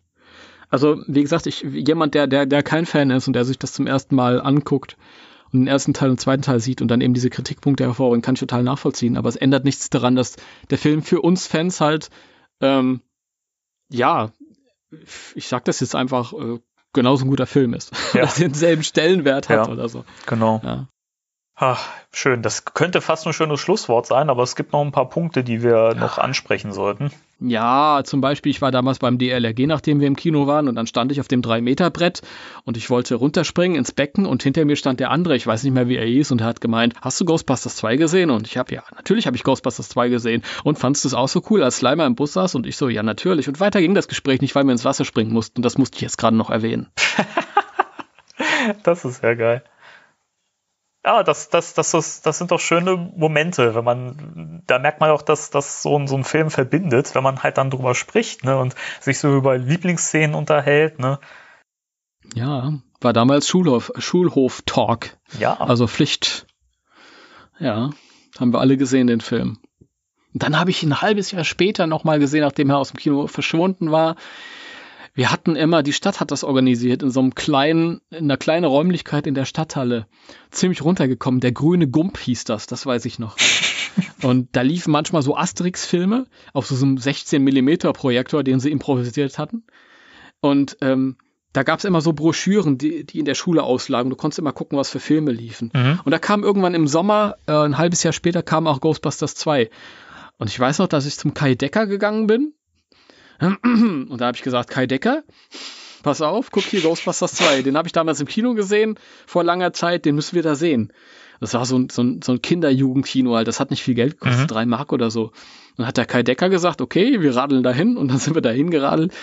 Und da war das lustig, da haben die das halt, wir saßen auf so schäbigen Stühlen in diesem schäbigen Raum und dann stand in der Mitte ein schäbiger 16 mm Projektor und ähm, die haben das dann mit einem falschen Objektiv halt äh, wiedergegeben und es war halt irgendwie so auf, auf 4 zu 3 Bildformat zusammengetrennt. Das heißt, äh, der Ecto 1A war, war 3,50 Meter hoch und 1,20 Meter breit. Das war irgendwie alles sehr witzig aus. Aber wir haben uns nicht dran gestört, weil uns der Film trotzdem verzaubert hat. Nochmal. Siehst du mal, aber es, äh, das ist spannend, dass selbst das falsche Bildformat äh, den Film nicht kaputt macht. Das stimmt. Spricht ja sehr, sehr für einen Film, meiner Ja, Meinung nach. Auf, auf jeden Fall. Und ich weiß noch, dass der Kai am nächsten Tag in der ähm, Klasse zu mir kam und meinte so, ja, ich habe mal darüber nachgedacht. Meinst du, diese abgetrennten Köpfe sind die Passagiere aus dem Zug gewesen? Und ich so, hm, ich weiß nicht. Ich glaube es übrigens nicht. Nee. Ähm, aber gibt's denn da Theorien drüber? Nein, darüber, darüber ersinne ich mir auch keine Theorien. Das brauche ich nicht. Das machen wir mal einen Punkt hier. Winston. Ich, ich dachte nur, vielleicht, dass, weil wir hier so tun, als wären wir ein Ghostbusters-Podcast, dass wir auch mal so eine Theorie in den Raum schmeißen. Ganz Ja, frech. können wir, können, können wir mal, aber das ist, nee, da gibt's keine Theorien zu. Na gut. Okay, nächster Punkt. Was mir gerade eingefallen ist, ich habe mir die Filme ja auch in verschiedenen Sprachen angeguckt. Und in dieser, ähm, in dem Moment, wo sie da alle so in den, in den Gang reinrufen, Hallo, hallo, und das, das Hop- äh, Echo kommt. Und ähm, die spanische Version ist die einzige, die dieses unheimliche Winston nachsynchronisiert. Das fand ich faszinierend, Echt? weil irgendein Spanier dann ganz gruselig sagt, Winston. Geil. Oh, schön. ja, Ja, da waren die aber mit äh, Liebe da dabei, das zu. ja, mit, mit sehr viel Liebe. Wäre ja auch komisch gewesen, wenn das geisterhafte Echo das einzige gewesen wäre, das äh, den Winston-Namen richtig ausspricht. Ja, Winston. Ja. Ach, die sind schön, Spanier. Ja. Peter Rei. ja, die können, kein, die können kein Englisch sprechen irgendwie. Nee. Das sind, sind Peter und Rei. Können aber die meisten Deutschen auch irgendwie nicht. Ich glaube, die sagen auch Egon. Egon. Ja. Wer kennt ihn Hätten wir im nicht? Deutschen auch so einen, einen Deutschen sollen. Hätte er dann Eugen heißen sollen. Eu Eugen, Eugen Spengler. Äh, Eugen, Eugen, Eugen Spengler. Mit SCH. Der Raimund. Der Raimund. Guten Peter kann man Peter lassen. Der hätte dann aber so einen so einen- so einen Münchner äh, Akzent haben, haben müssen, ne? Der Ray. Der, Ra der Raimund. Ja. Ja. Mei, wir mal Schweinsachsen hier rüber. ja, und dann Winston, keine Ahnung, Winfried oder so. Winfried. Ja, und dann hätte man ihn so ähm, bayerisch synchronisieren müssen. Das Äh, ja, nein, ja, ich suche ja einen Job als ein Geisterjäger, gell? ja, mei, haben, ist, ist, ist ein Schmarrn hier, aber solange so, das Geld stimmt, so, mach ich halt mit, gell? Oh Gott, ja, vielleicht kommt noch eine, vielleicht hört sich das jemand an und macht mal eine Mundart-Version. Fände ich so super. Ja, Also, falls, falls jemand zuhört, der die Fähigkeiten und, und so weiter hat, also wer das Werkzeug und das Talent hat, äh, mach mal. Und lass es uns wissen. auf jeden Fall. Dann, ich bin sofort dabei. Ja, definitiv. Fände ich total schön. Winston als Bayer. Ja, erstmal Schulblattler tanzen hier, gell? Oh, ein Marsh- ein Marshmallow-Mann, ja, das heißt Schmarrn, gell? Oh ja. Ja, schön. Ja, ich hätte noch zwei Punkte, über die wir noch sprechen könnten. Ja, Zum einen der, der, äh, der Buch. Ich der, der Buch. der Ich, Buch. ich würde auch, ich würde noch gerne über die rausgeschnittenen Szenen sprechen. Stimmt, wollten wir auch. Ja, mach Ja. mal. Leg los. Vielleicht bevor wir zu, zu externeren ähm, Randelementen wie den, den Buchwechsel. Ja, stimmt. Macht Sinn. Äh, gehen wir nochmal die, die Szenen durch. Ja, leg mal los. ja gut, die prägnanteste, äh, von der wahrscheinlich auch ähm, die meisten schon mal was gehört haben zumindest, ist ja die, in der äh, Ray besessen ist. Ja. Ja, die im Film auch noch angedeutet ist, aber ähm, ist dann so ins Nichts verläuft. Schade. Hat mich damals im Kino irritiert, das weiß ich noch. Ray hängt ja irgendwann äh, im Museum vor dem großen Bild und nimmt da Messungen vor und dann sieht er da in den Augen, wie sich da dieser Schleimfluss oder wieder so ein bisschen aufblitzt. Mhm. Und er hängt dann so neben sich auf der, auf der Treppe, auf der Leiter. Stimmt, ja. Und Winston sagt noch zu ihm, ey, du brütest doch nicht irgendwas aus. Oder ich? Stimmt. Ja. Und ähm, dann geht es eigentlich so weiter, dass äh, die Jungs halt in, ins Auto steigen und Ray dann im Auto vollkommen durchdreht und, und aggressiv wird und ähm, alle totfahren will und äh, Winston sitzt neben ihm, muss ihn dann ausnocken und äh, die fahren das Auto dann doch vor, vor einen Baum oder so. Und Ray kommt dann erst wieder zu sich. Ja, ich, ich verstehe auch nicht, warum man die Szene rausgenommen hat, weil ich finde, das hätte eine viel bessere Brücke gebaut und das viel sinnvoller erklärt, warum Ray dann am Schluss auf einmal besessen ist. Das stimmt, zumal es ja am Anfang angedeutet wird halt auch. Ja. Und es dann halt einfach, einfach ins Nichts verläuft. Also klar, ich kann es mir auch so halt herleiten, dass Ray halt erstmal so völlig aus seiner Welt gerissen wird von dem Bösen, dass er da so erblickt. Ähm, und dann vielleicht später, so wie es im Film jetzt ist, anknüpft, als er, als er dann sagt, hier, ich weiß, was das ist, das ist der Strom aus Schleim und dann die Bilder, in, in, dass er vielleicht in dem Moment schon, schon, schon völlig oh, baff ist, als er das halt irgendwie angedeutet sieht. Aber Ja. natürlich fehlt, fehlt was und wir wissen, dass was, dass was fehlt. Und ähm, das, das Kuriose ist ja, dass du in, in all diesen Nebenbei-Medien, also sowohl im Comic zum Film, als auch zum Roman zum Film, zu dem wir nachher noch kommen, ähm, das halt nachlesen kannst nach wie vor. Das wurde so veröffentlicht und diese ganzen rausgeschnittenen Szenen kannst du da halt lesen, so wie sie eigentlich angedacht waren und wie sie auch gefilmt wurden. Ja. Ja. Das ist echt schade. Also ich hätte es echt gerne im Film gesehen und ähm, ich, ich, ich fand das auch ohne überhaupt früher mal gewusst zu haben, dass es so eine Szene gibt, habe ich das auch früher schon nicht so richtig verstanden, warum gerade Ray dann jetzt auf einmal am Schluss besessen ist und das hat für mich irgendwie nie Sinn gemacht und das, also die Szene hätte es eigentlich so schön erklärt und nochmal verdeutlicht. Ich meine, ja klar, man kann es sich irgendwie herleiten dann, aber weiß ich nicht, warum man das gerade das rausgeschnitten hat, das erschließt sich mir auch so gar nicht. Also, Ich habe immer gedacht, Ray ist so der, der kindlichste, der emotional, emotionalste und er ist vielleicht auch am empfindlichsten, so auf einer äh, psychomagnetischen, psychokinetischen Ebene oder so. Und deswegen Ja. ist er derjenige, der, weiß ich nicht, keine Ahnung. ja, das, das, das macht ja Aber auch das irgendwie Sinn. Das, das ist ja auch was, was man übrigens in dem äh, Ghostbusters The Video Game für den Nintendo DS äh, auf, aufgegriffen hat, wenn ich das kurz mal einwerfen darf. Weil das da auch tatsächlich eine Charaktereigenschaft von Ray ist, dass er immer derjenige ist, wenn Geist äh, vorkommt, der die Fähigkeit hat, dass er eben die Leute besetzen kann, dann ist er derjenige, der immer zuerst besessen ist. Ja, das sagt Winston aber auch in dem großen Spiel für die Playstation. Hey Egan, Ray wurde Besitz ergriffen. Schon wieder. Stimmt, ja. Das haben sie sehr, sehr schön äh, in dem Spiel mit auf, aufgegriffen. Ja. Sehr schön, sehr schön Herrlich. übersetzt. Ray wurde Besitz ergriffen. Besitz ergriffen, das, das finde ich gut. Besitz ergriffen. Schon wieder. Der Arme. Ja, man kann ja auch sehen, äh, also Teile der Szene sehen.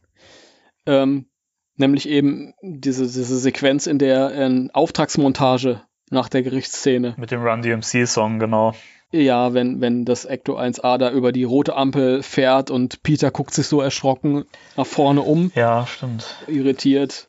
Funktioniert natürlich auch so als, als kleiner Gag, aber ähm, fehlt halt irgendwie. Und es gibt einen alten Coca-Cola-Spot, ähm, wo man ein, ich glaube, ich weiß nicht, irgendwas konnte man da gewinnen und das war so ein alter Werbespot, der, den, den kann man auch finden. Einfach mal bei, bei YouTube suchen, Coca-Cola Ghostbusters 2 Commercial oder so und da Mhm. siehst du, wie, wie das Auto halt ganz wie wild über, über die Straßen fährt und hin und her schwenkt und so und das ist aus dieser Szene. Ach was, das ist ja spannend. Das Ja. wusste ich noch, noch gar nicht. Muss ich mir nachher mal reinziehen. Es ist leider nicht genug Material, um die Szene komplett wieder zusammenzufügen. Schade. Ich fand auch schade. Ernie Hudson wurde, es ist ja so, dass, dass Winston ähm, laut Buch und Drehbuch und Comic den Raidern tatsächlich K.O. schlägt im Auto. also der knockt ihn richtig aus. Und Ernie Hudson wurde irgendwann mal drauf angesprochen und er hat gesagt, ich kann mich nicht dran erinnern, dass wir das je gedreht haben. Das Aber ist ja auch schon interessant. 30 Jahre her und ich meine, das. Ich finde, da darf man dann auch nicht mal äh, enttäuscht sein, weil das ist halt für die Leute lange. Es sind ja, es sind ja äh, Schauspieler, die gehen zum Set, machen ihre Arbeit und sind nicht selbst Fans da. Ja.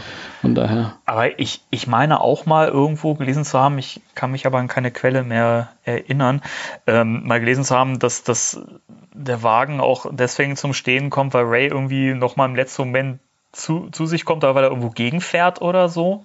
Kann das sein? Das weiß ich nicht. Im Comic fährt er äh, gegen Baum, im Roman fährt er gegen Baum.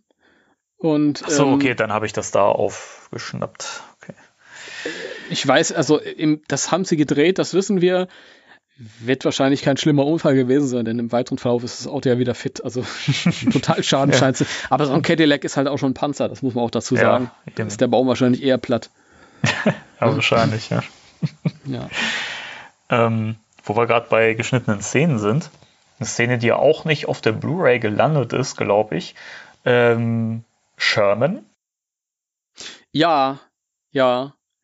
Ja, schade, hätte ich gerne mal gesehen. Weiß ich jetzt nicht, ob es unbedingt notwendig ist für den Film, aber ist, ähm, wäre schön, weil das ja auch der Eugene Levy ist. Ja, stimmt. Ja. der das gespielt hat, der äh, den Vater in American Pie gespielt Mhm. hat und daher wahrscheinlich den meisten bekannt ist. Ich mag den Schauspieler total Ich auch. Finde den super. und ich den hätte ich auch gut ähm, mir vorstellen können als äh, Cousin, glaube ich, von Louis Genau, ja. damals. Und was ja witzig ist, dass diese Figur auch tatsächlich mit der Likeness von Eugene Levy ähm, später vorkam in den Comics. Ja, genau. Äh, genau. Der, da gab es kurz eine, eine Szene mit, mit beiden im Auto. Lustig, Mhm. aber naja. Und auch im Buch ist ja die Szene drin. Die ist auch im Buch, ja. Ja. Und äh, das können wir ja noch mal kurz für die, für die Unwissenden erklären. Ähm, das ist im Prinzip die Szene, die vor der Entlassung der Ghostbusters aus der Nervenheilanstalt äh, spielt.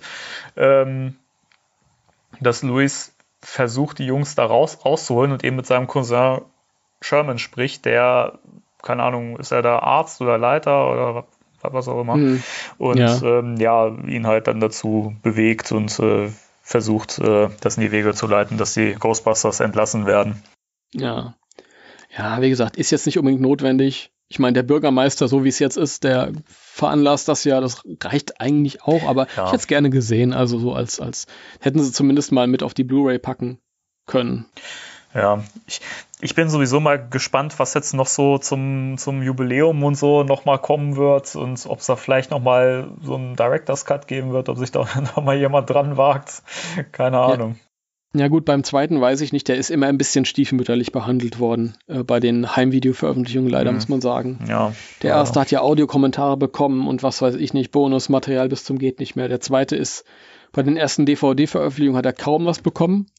Ich glaube, da waren mal zwei äh, animierte äh, Zeichentrickfolgen dabei. Ja, stimmt. Aber, Völlig Ähm, unnütz. sonst jetzt bei der bei der aktuellen Blu-ray-Veröffentlichung haben sie wenigstens ein paar rausgeschnittene Szenen beigepackt und auch dieses schöne Gespräch mit äh, Ivan Reitman und Dan Aykroyd. Ja, das ist auch so sehenswert. Finde ich echt schön. Finde find ich auch. Das, das war wirklich so aus dem Nichts mal so ein bisschen Mühe gegeben für den Film auch. Ja. Sehr schön, aber es gibt natürlich immer noch ordentlich Luft nach oben. Ja. Sie haben ähm, vor zwei Jahren, glaube ich, wurde mal über Ghost Corps ein Bild gepostet. Ähm, da sind in Ivan Reitmans privater Bibliothek oder so ähm, also Filmrollen von verschollenen Szenen. Ja, ich erinnere mich, ja. Es sind allerdings nur Sachen aus dem ersten Film gewesen. Also vielleicht kommt da noch mal was im Zuge des, des 35-jährigen Jubiläums dieses Jahr oder wenn der neue Film ist ja auch so, wenn ein neuer Film kommt, dann wird ja das alte Zeug alles auch noch mal als Beiprodukt mit Ja, rausgeworfen quasi. genau. Vielleicht kommt dann ja noch mal was. Also bin ich mir fast sicher, dass da, da nochmal irgendwas kommt, dass sie sowieso nochmal eine neue schicke Auflage von dem, von den Blu-Rays rausbringen. Ja, und die sieht dann mal. hoffentlich auch schick aus.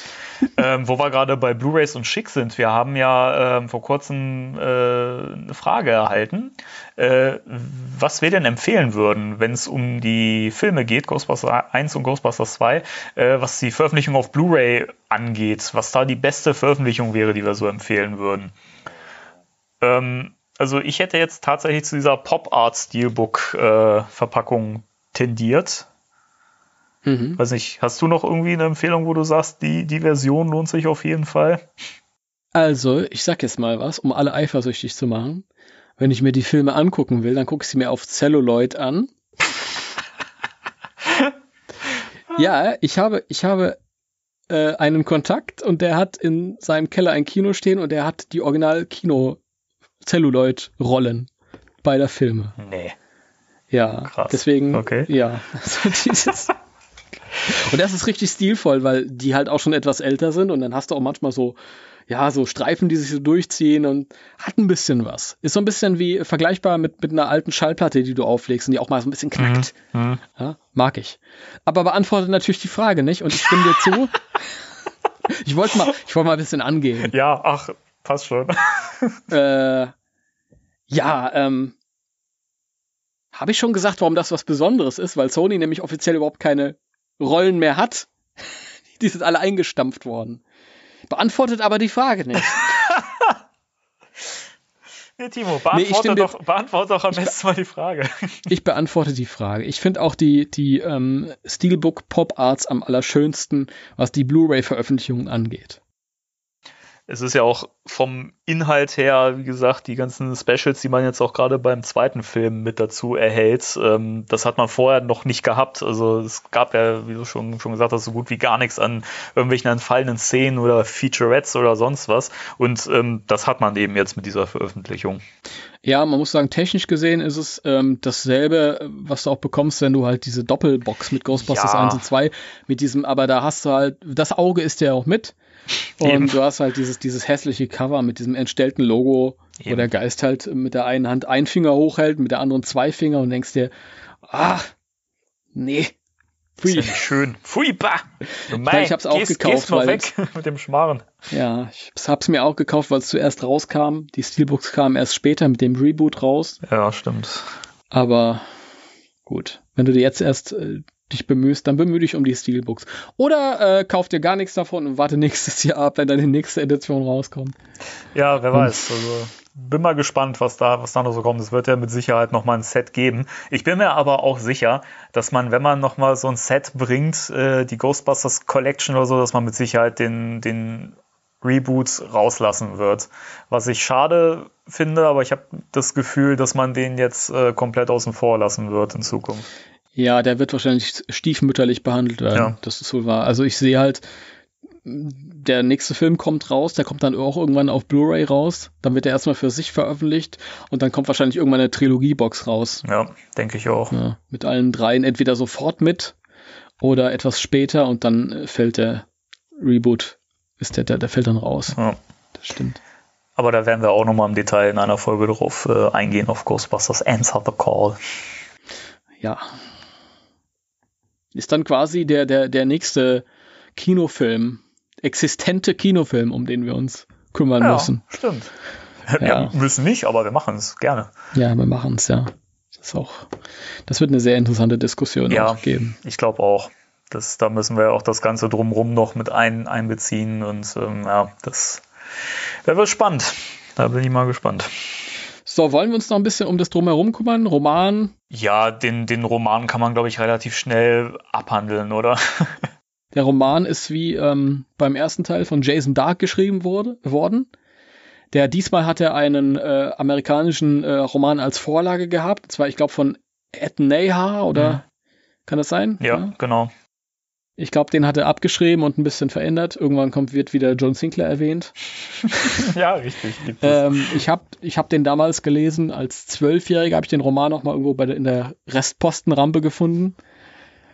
Damals fand ich ihn interessant, habe ihn verschlungen. Ähm, was ich interessant war, am besten war halt, oder faszinierend war, war diese, diese rausgeschnittenen Szenen, die man halt noch nicht kannte. Mhm.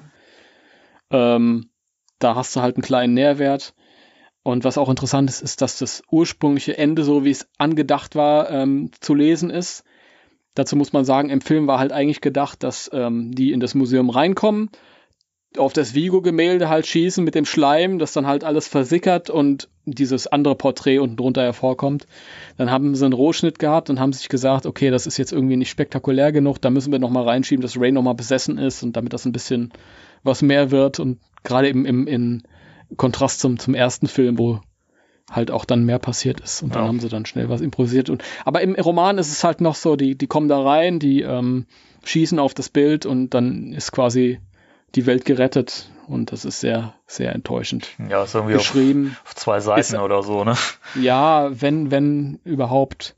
Ist allerdings auch, ähm, also pass, passend zum, zum Rest des, des, des Buches, weil Jason Dark, den ich auch, also vor dem ziehe ich meinen Hut dafür, dass er da 4000 äh, John Sinclair Romane geschrieben hat und wöchentlich da einen rausgehauen hat.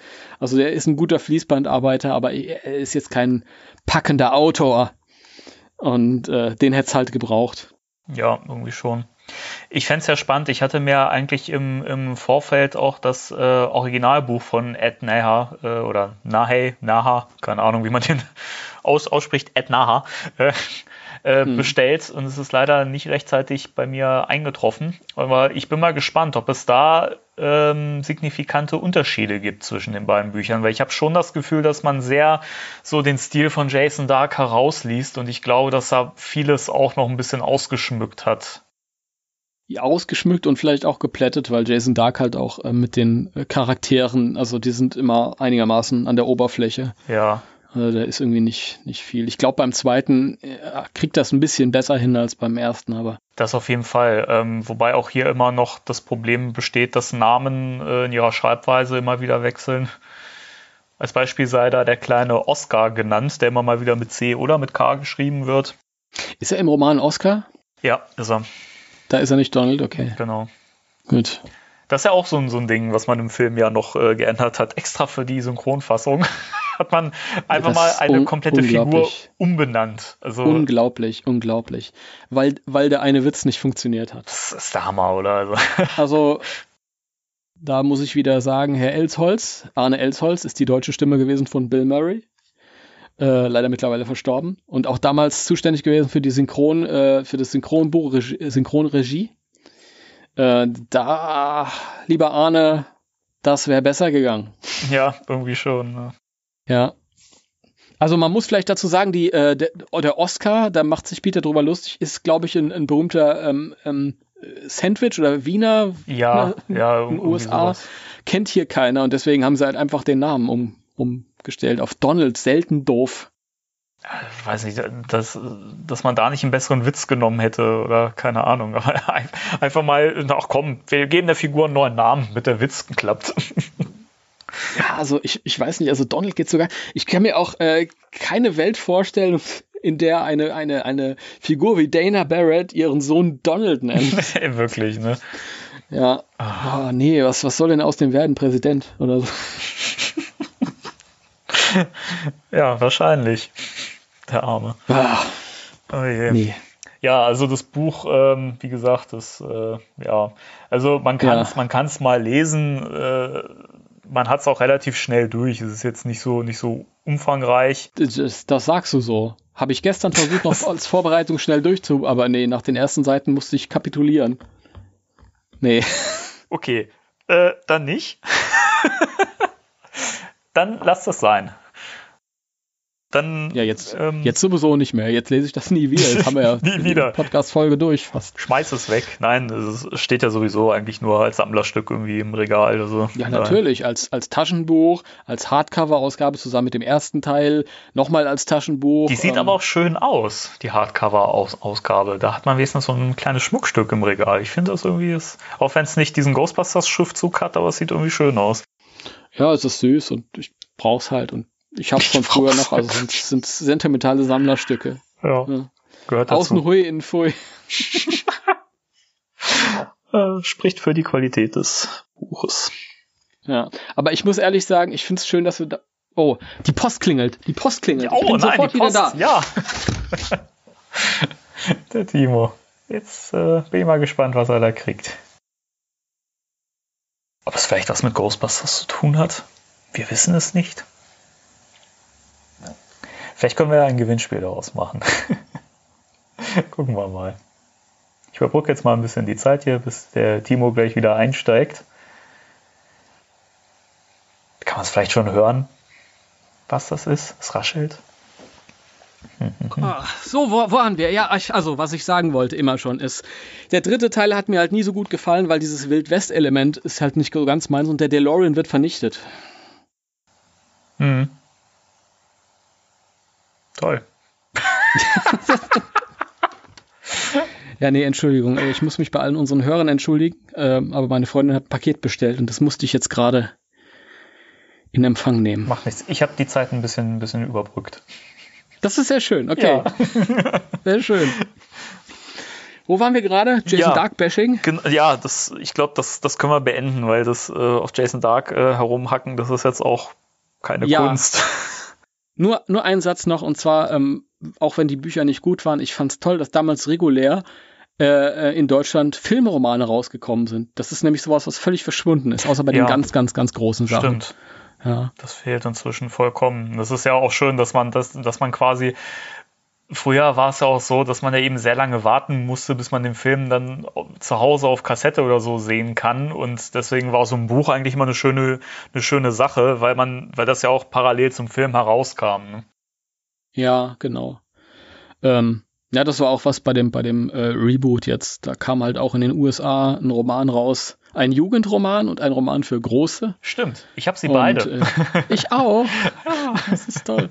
Ähm, den Jugendroman, äh, zu meiner Schande muss ich gestehen, da habe ich noch nicht gelesen, aber den großen Roman, der hat mir sehr gefallen, hat Der auch viel beige, der hat auch viel beige, beigesteuert zu der Handlung Ja. nochmal. Ich weiß nicht, ob das rausgeschnittene Szenen sind, teilweise glaube ich, ja. Also ja, super, das, das ist halt so ein, so ein äh, äh, Mehr- Mehrwert, den du hattest bei Romanen. Leider auch in Deutschland nicht erschienen, weil es halt einfach rum ist mit der Zeit. Ja, schade eigentlich. Aber wer des äh, Englischen mächtig ist, äh, der sollte sich das auf jeden Fall holen. Und auch wer den, den Film mochte, ähm, der wird sicherlich an dem Buch auch großen Spaß haben. Ja, Ja, Soundtrack. Stichwort. äh, ja, den finde ich auch gut. Ich auch. Nee, äh, ich, ich muss sagen, für mich, also von allen Ghostbusters Soundtracks ist es mein liebster. Ich finde die Songzusammenstellung super, auch wenn man sich manchmal darüber streiten kann, ob die jetzt was mit dem Film zu tun haben. Bei manchen, finde ich, merkt man aber schon, dass das irgendwie in irgendeiner Weise textlich auch auf den Film übertragbar ist. Das finde ich schon sehr schön gemacht. Das stimmt. Ich glaube, ich, ich stimme dir zu. Also ich würde den wahrscheinlich auch als Favorit rauspicken. Mir fehlt noch das Original-Titellied mit drauf. Ja, Ich glaube, das fehlt. die Kirsche hat noch gefehlt. Ähm, gut, wir haben mit Run DMC haben wir, haben wir einen super genialen Ersatz. Aber das fehlt mir noch. ja, Und es ist, sonst aber, ja, gefällt's mir ganz gut. Ich mag den, den, den Elton John Track nicht so. mh, ja, kann man sich drüber streiten, ob der jetzt irgendwie da drauf gemusst hätte, aber ich, find- ich finde ihn cool irgendwie. Also, Ja, ich mag Elton John vorne. Musik generell nicht so. Das, das ist halt nicht so meins. Mhm. ich Von daher. kenne, glaube ich, auch nur zwei oder drei Songs von Elton John, von daher kann ich halt Ja. nicht so mitreden. Ähm, aber ich, ich glaube, Dann- ich nee, glaub, sonst, sonst finde ich, finde ich total. Ja? nee. ich finde schön, dass, dass, Du glaubst? dass, dass sich gerade die Tonspur schon wieder so, so verschoben hat, äh, also die, die Übertragung gerade so schlecht war, dass ich dich immer so zeitversetzt gehört habe und dann immer so Ja. ansetzen wollte. äh, nee, äh, erzähl mal. Hallo? Jetzt weiß ich nicht mehr, was ich sagen wollte. Hallo? Oh je, es tut mir leid. Hallo? Hallo? Hörst du mich? Ich höre dich. Oh, das ist schön. Also du hörst mich offensichtlich auch. Ich, ja, wir hören uns beide. Gut. Das lassen wir drin. Was wollte ich denn sagen?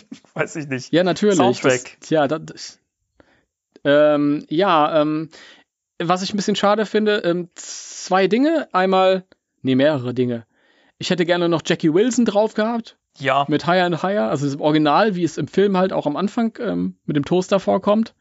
Diese ähm, modernere Version ist super genial, äh, aber das, das fehlt mir halt noch, weil ich das Originalstück halt auch irgendwie, das ist sehr, sehr präsent im Film, es geh gehört dazu. ja, sehe ich auch so. Und, und ähm, ja, ansonsten äh, super schmissige Lieder und halt auch nicht, immer noch sehr zeitgemäß, finde ich. Also das, das, das passt. Man kann das immer noch anhören und ohne ähm, sich zu denken, okay, das ist jetzt äh, 30 Jahre alt. Das, das wirkt immer noch sehr frisch und ist halt gute, gute Partymusik auch. Ja, auf jeden Fall. Ich finde auch eh, also mein, mein absoluter Lieblingssong ist ja On Our Own, weil der halt auch im Film Mhm. so geil reinpasst in die, in die Szenen. Der hat so ein bisschen was, was, dieses, dieses äh, Heroische wieder und so, dieses, ne, wir sind zurück, das finde ich in dem Song einfach so perfekt getroffen. Ah, Geisterjäger! Ihr habt doch eins von diesen Protonenpäckchen. Ja, Mein kleiner Bruder ist völlig verrückt. Ja. geworden. So Das ist geil. Bobby Brown. ja, das ist, Im Deutschen mit der Stimme des Real Ghostbusters Peter Venkman. Ja, stimmt. so schön. Ah, herrlich. Ich, ich liebe den Song wirklich, der ist so toll und ähm, ja, ist für mich auch zu Recht an, an, an äh, der ersten Stelle auf dem, auf dem Soundtrack. Ja, ist halt der Titelsong, der aktuelle für den Film. Ne? Der gehört schon ganz an Anfang. Ja, es ist ja immer die, die Ja. Frage, war, war, war nicht eigentlich der Song von Run DMC eigentlich so ursprünglich als Titelsong angedacht? Weißt du, du wirst schlechter. Ich verstehe dich schlechter als, als mittlerweile. Also es ist immer ein bisschen abgehackt. Abgehackt? Das ist aber, das ist aber schade. Äh, Ja, das finde ich auch. ich wiederhole die Frage nochmal. War es nicht eig- eigentlich so, dass der Song von Run DMC als Titelsong ursprünglich angedacht war? Ja, er ist ja auch so, so, so Titelsong ähm, ehrenweise, oder? Ehrenweise. aber On Our Own würde ich schon als, ja, Titelsong ehrenweise. Also, der kommt ja auch zweimal vor. Einmal im, im Abspann und einmal während der Montage. Und das darf eigentlich nur der andere Titelsong. Ich, ich merke Ja. schon, das wird irgendwie immer, das, das wird gerade immer gehaltvoller bei uns jetzt hier. Das stimmt. Nee, was, was das Soundtrack-Thema anbelangt, muss ich halt noch feststellen, dass ich gerne mal eine, eine ähm, Score-Veröffentlichung mir gewünscht hätte. Die fehlt nämlich, die gab es zum ersten Ja, Teil und ich finde den. Score auch total super. Das ist jetzt nicht, hat nicht dieses, dieses tragende, monumental epische wie Elmer Bernstein beim ersten, aber es ist ein beschwingter, toller, eigener ähm, Score mit Persönlichkeit. Und ich finde den super. Und ich finde es schade, dass wir nur so ein aus dem Film rausgefiltertes Zeug haben, das durchs Internet kursiert. Ja, das, Ähm, ist echt schade. Da gab es aber auch mal, glaube ich, eine Nachfrage und ich glaube, es gab ein öffentliches Statement vor Jahren, dass die Aufnahmen irgendwie vernichtet wurden. Total schade. Was? Oh Mann. Ja. Das, Das macht ist es natürlich schade. unwahrscheinlich, weil in dem Moment, wo sich ein Label hinsetzen will und das nochmal rausbringen, dann müssen sie es auch komplett neu einspielen lassen. Und das ist dann immer so ein Kostenfaktor. Und Ja, das ja, wird, ich das wird keiner dass es machen. irgendwann passiert, aber nee, schwierig. Ja, Also es ist nicht unmöglich, aber es ist unwahrscheinlich. denke auch. Weil ja, Sehr, sehr schade. wie wir ja schon festgestellt haben, der Film ja sowieso Ja, eher so Prost. ein bisschen stiefmütterlich behandelt wird. Oh Mann. Ja. Ja. Wir haben es heute mit diesen kleinen Running Gags irgendwie, oder? Äh, ja, wir haben kleine Running Gags. Das stimmt. Ich bin sowieso dafür, dass. Ja, danke. Danke, Timo. Für deinen wertvollen Beitrag. ja, Oh. Ja. Ich glaube, so langsam sind Ja. die Köpfe auch ein bisschen leer, ne? ähm, also ich nehme an, dass du suggerierst, dass wir so langsam zum Ende kommen. Äh, Nach also, wie vor ist die Verbindung gerade ganz schlecht. Ich verstehe dich nicht gut. das ist nicht so gut. Aber auch das müssen wir so hin, hinnehmen, wie es ist. Ähm, weiß nicht, hast du noch irgendwas, was du, was du beitragen möchtest, wo du noch irgendwie drauf eingehen willst? Oder? Ich glaube, ich glaub, ganz grob haben wir jetzt äh, erstmal alles abgedeckt. Na gut. Und dann können wir auch wie schon beim ersten Film äh, sagen, dass wir ähm, das Thema ja nicht beenden, sondern durchaus zu einem späteren Zeitpunkt darauf zurückkommen können. Richtig. Hm? Wie war es wie, wie, wie war's nochmal? Zeit ist ein Fenster, der Tod ist eine Tür. Ich werde zurückkehren. Da, da, da. Ja. Siehst du. Ja, sehr schön. Gut, dass ich- der Score wieder schön an der Stelle. Gut, dass ich den Film äh, vorher noch, noch mal gesehen habe, dass ich das Zitat jetzt bringen konnte. ja. Na gut. Ja, Timo. gut. Dann, Danny, Ja, war's das? wir kennen, wir, kennen, wir kennen unsere Namen sehr gut. Das finde ich super. Behalten wir so bei. Ja, äh, was, Ja. Was, was wir vielleicht nochmal sagen müssen, wenn nochmal Feedback und so sein sollte, äh, könnt ihr gerne uns jederzeit über alle Kanäle schreiben, Facebook, auch über Mail, spectralradio.gmx.de, ähm, könnt ihr uns auch schicken, Fragen, Feedback, was auch immer. Und äh, wenn es natürlich auch hier wieder Punkte gab, wo ihr sagt, hm, da hättet ihr vielleicht ein bisschen mehr drauf eingehen können, äh, sagt uns das und wir werden das garantiert nochmal irgendwann verbasteln.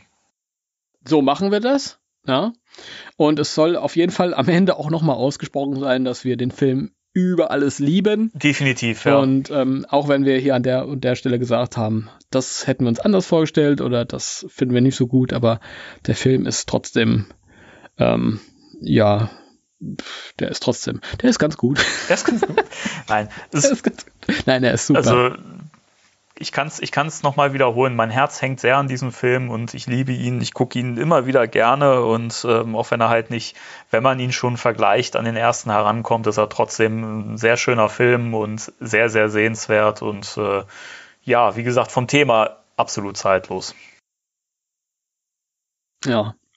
Ja, ein, ein schönes Abschlusswort, würde ich sagen. Dankeschön. ja, dann äh, in diesem Sinne, Timo, es war mir mal wieder ein Fest. Ja, mir auch. Äh, ja, so. Dann sage ich mal Tschüss.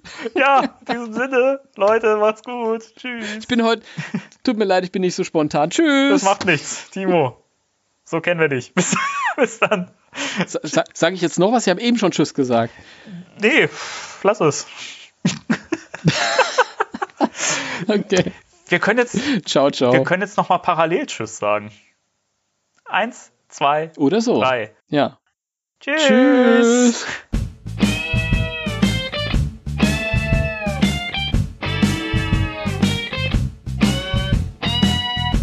Spectral Radio, der Ghostbusters Deutschland Podcast mit Danny und Timo.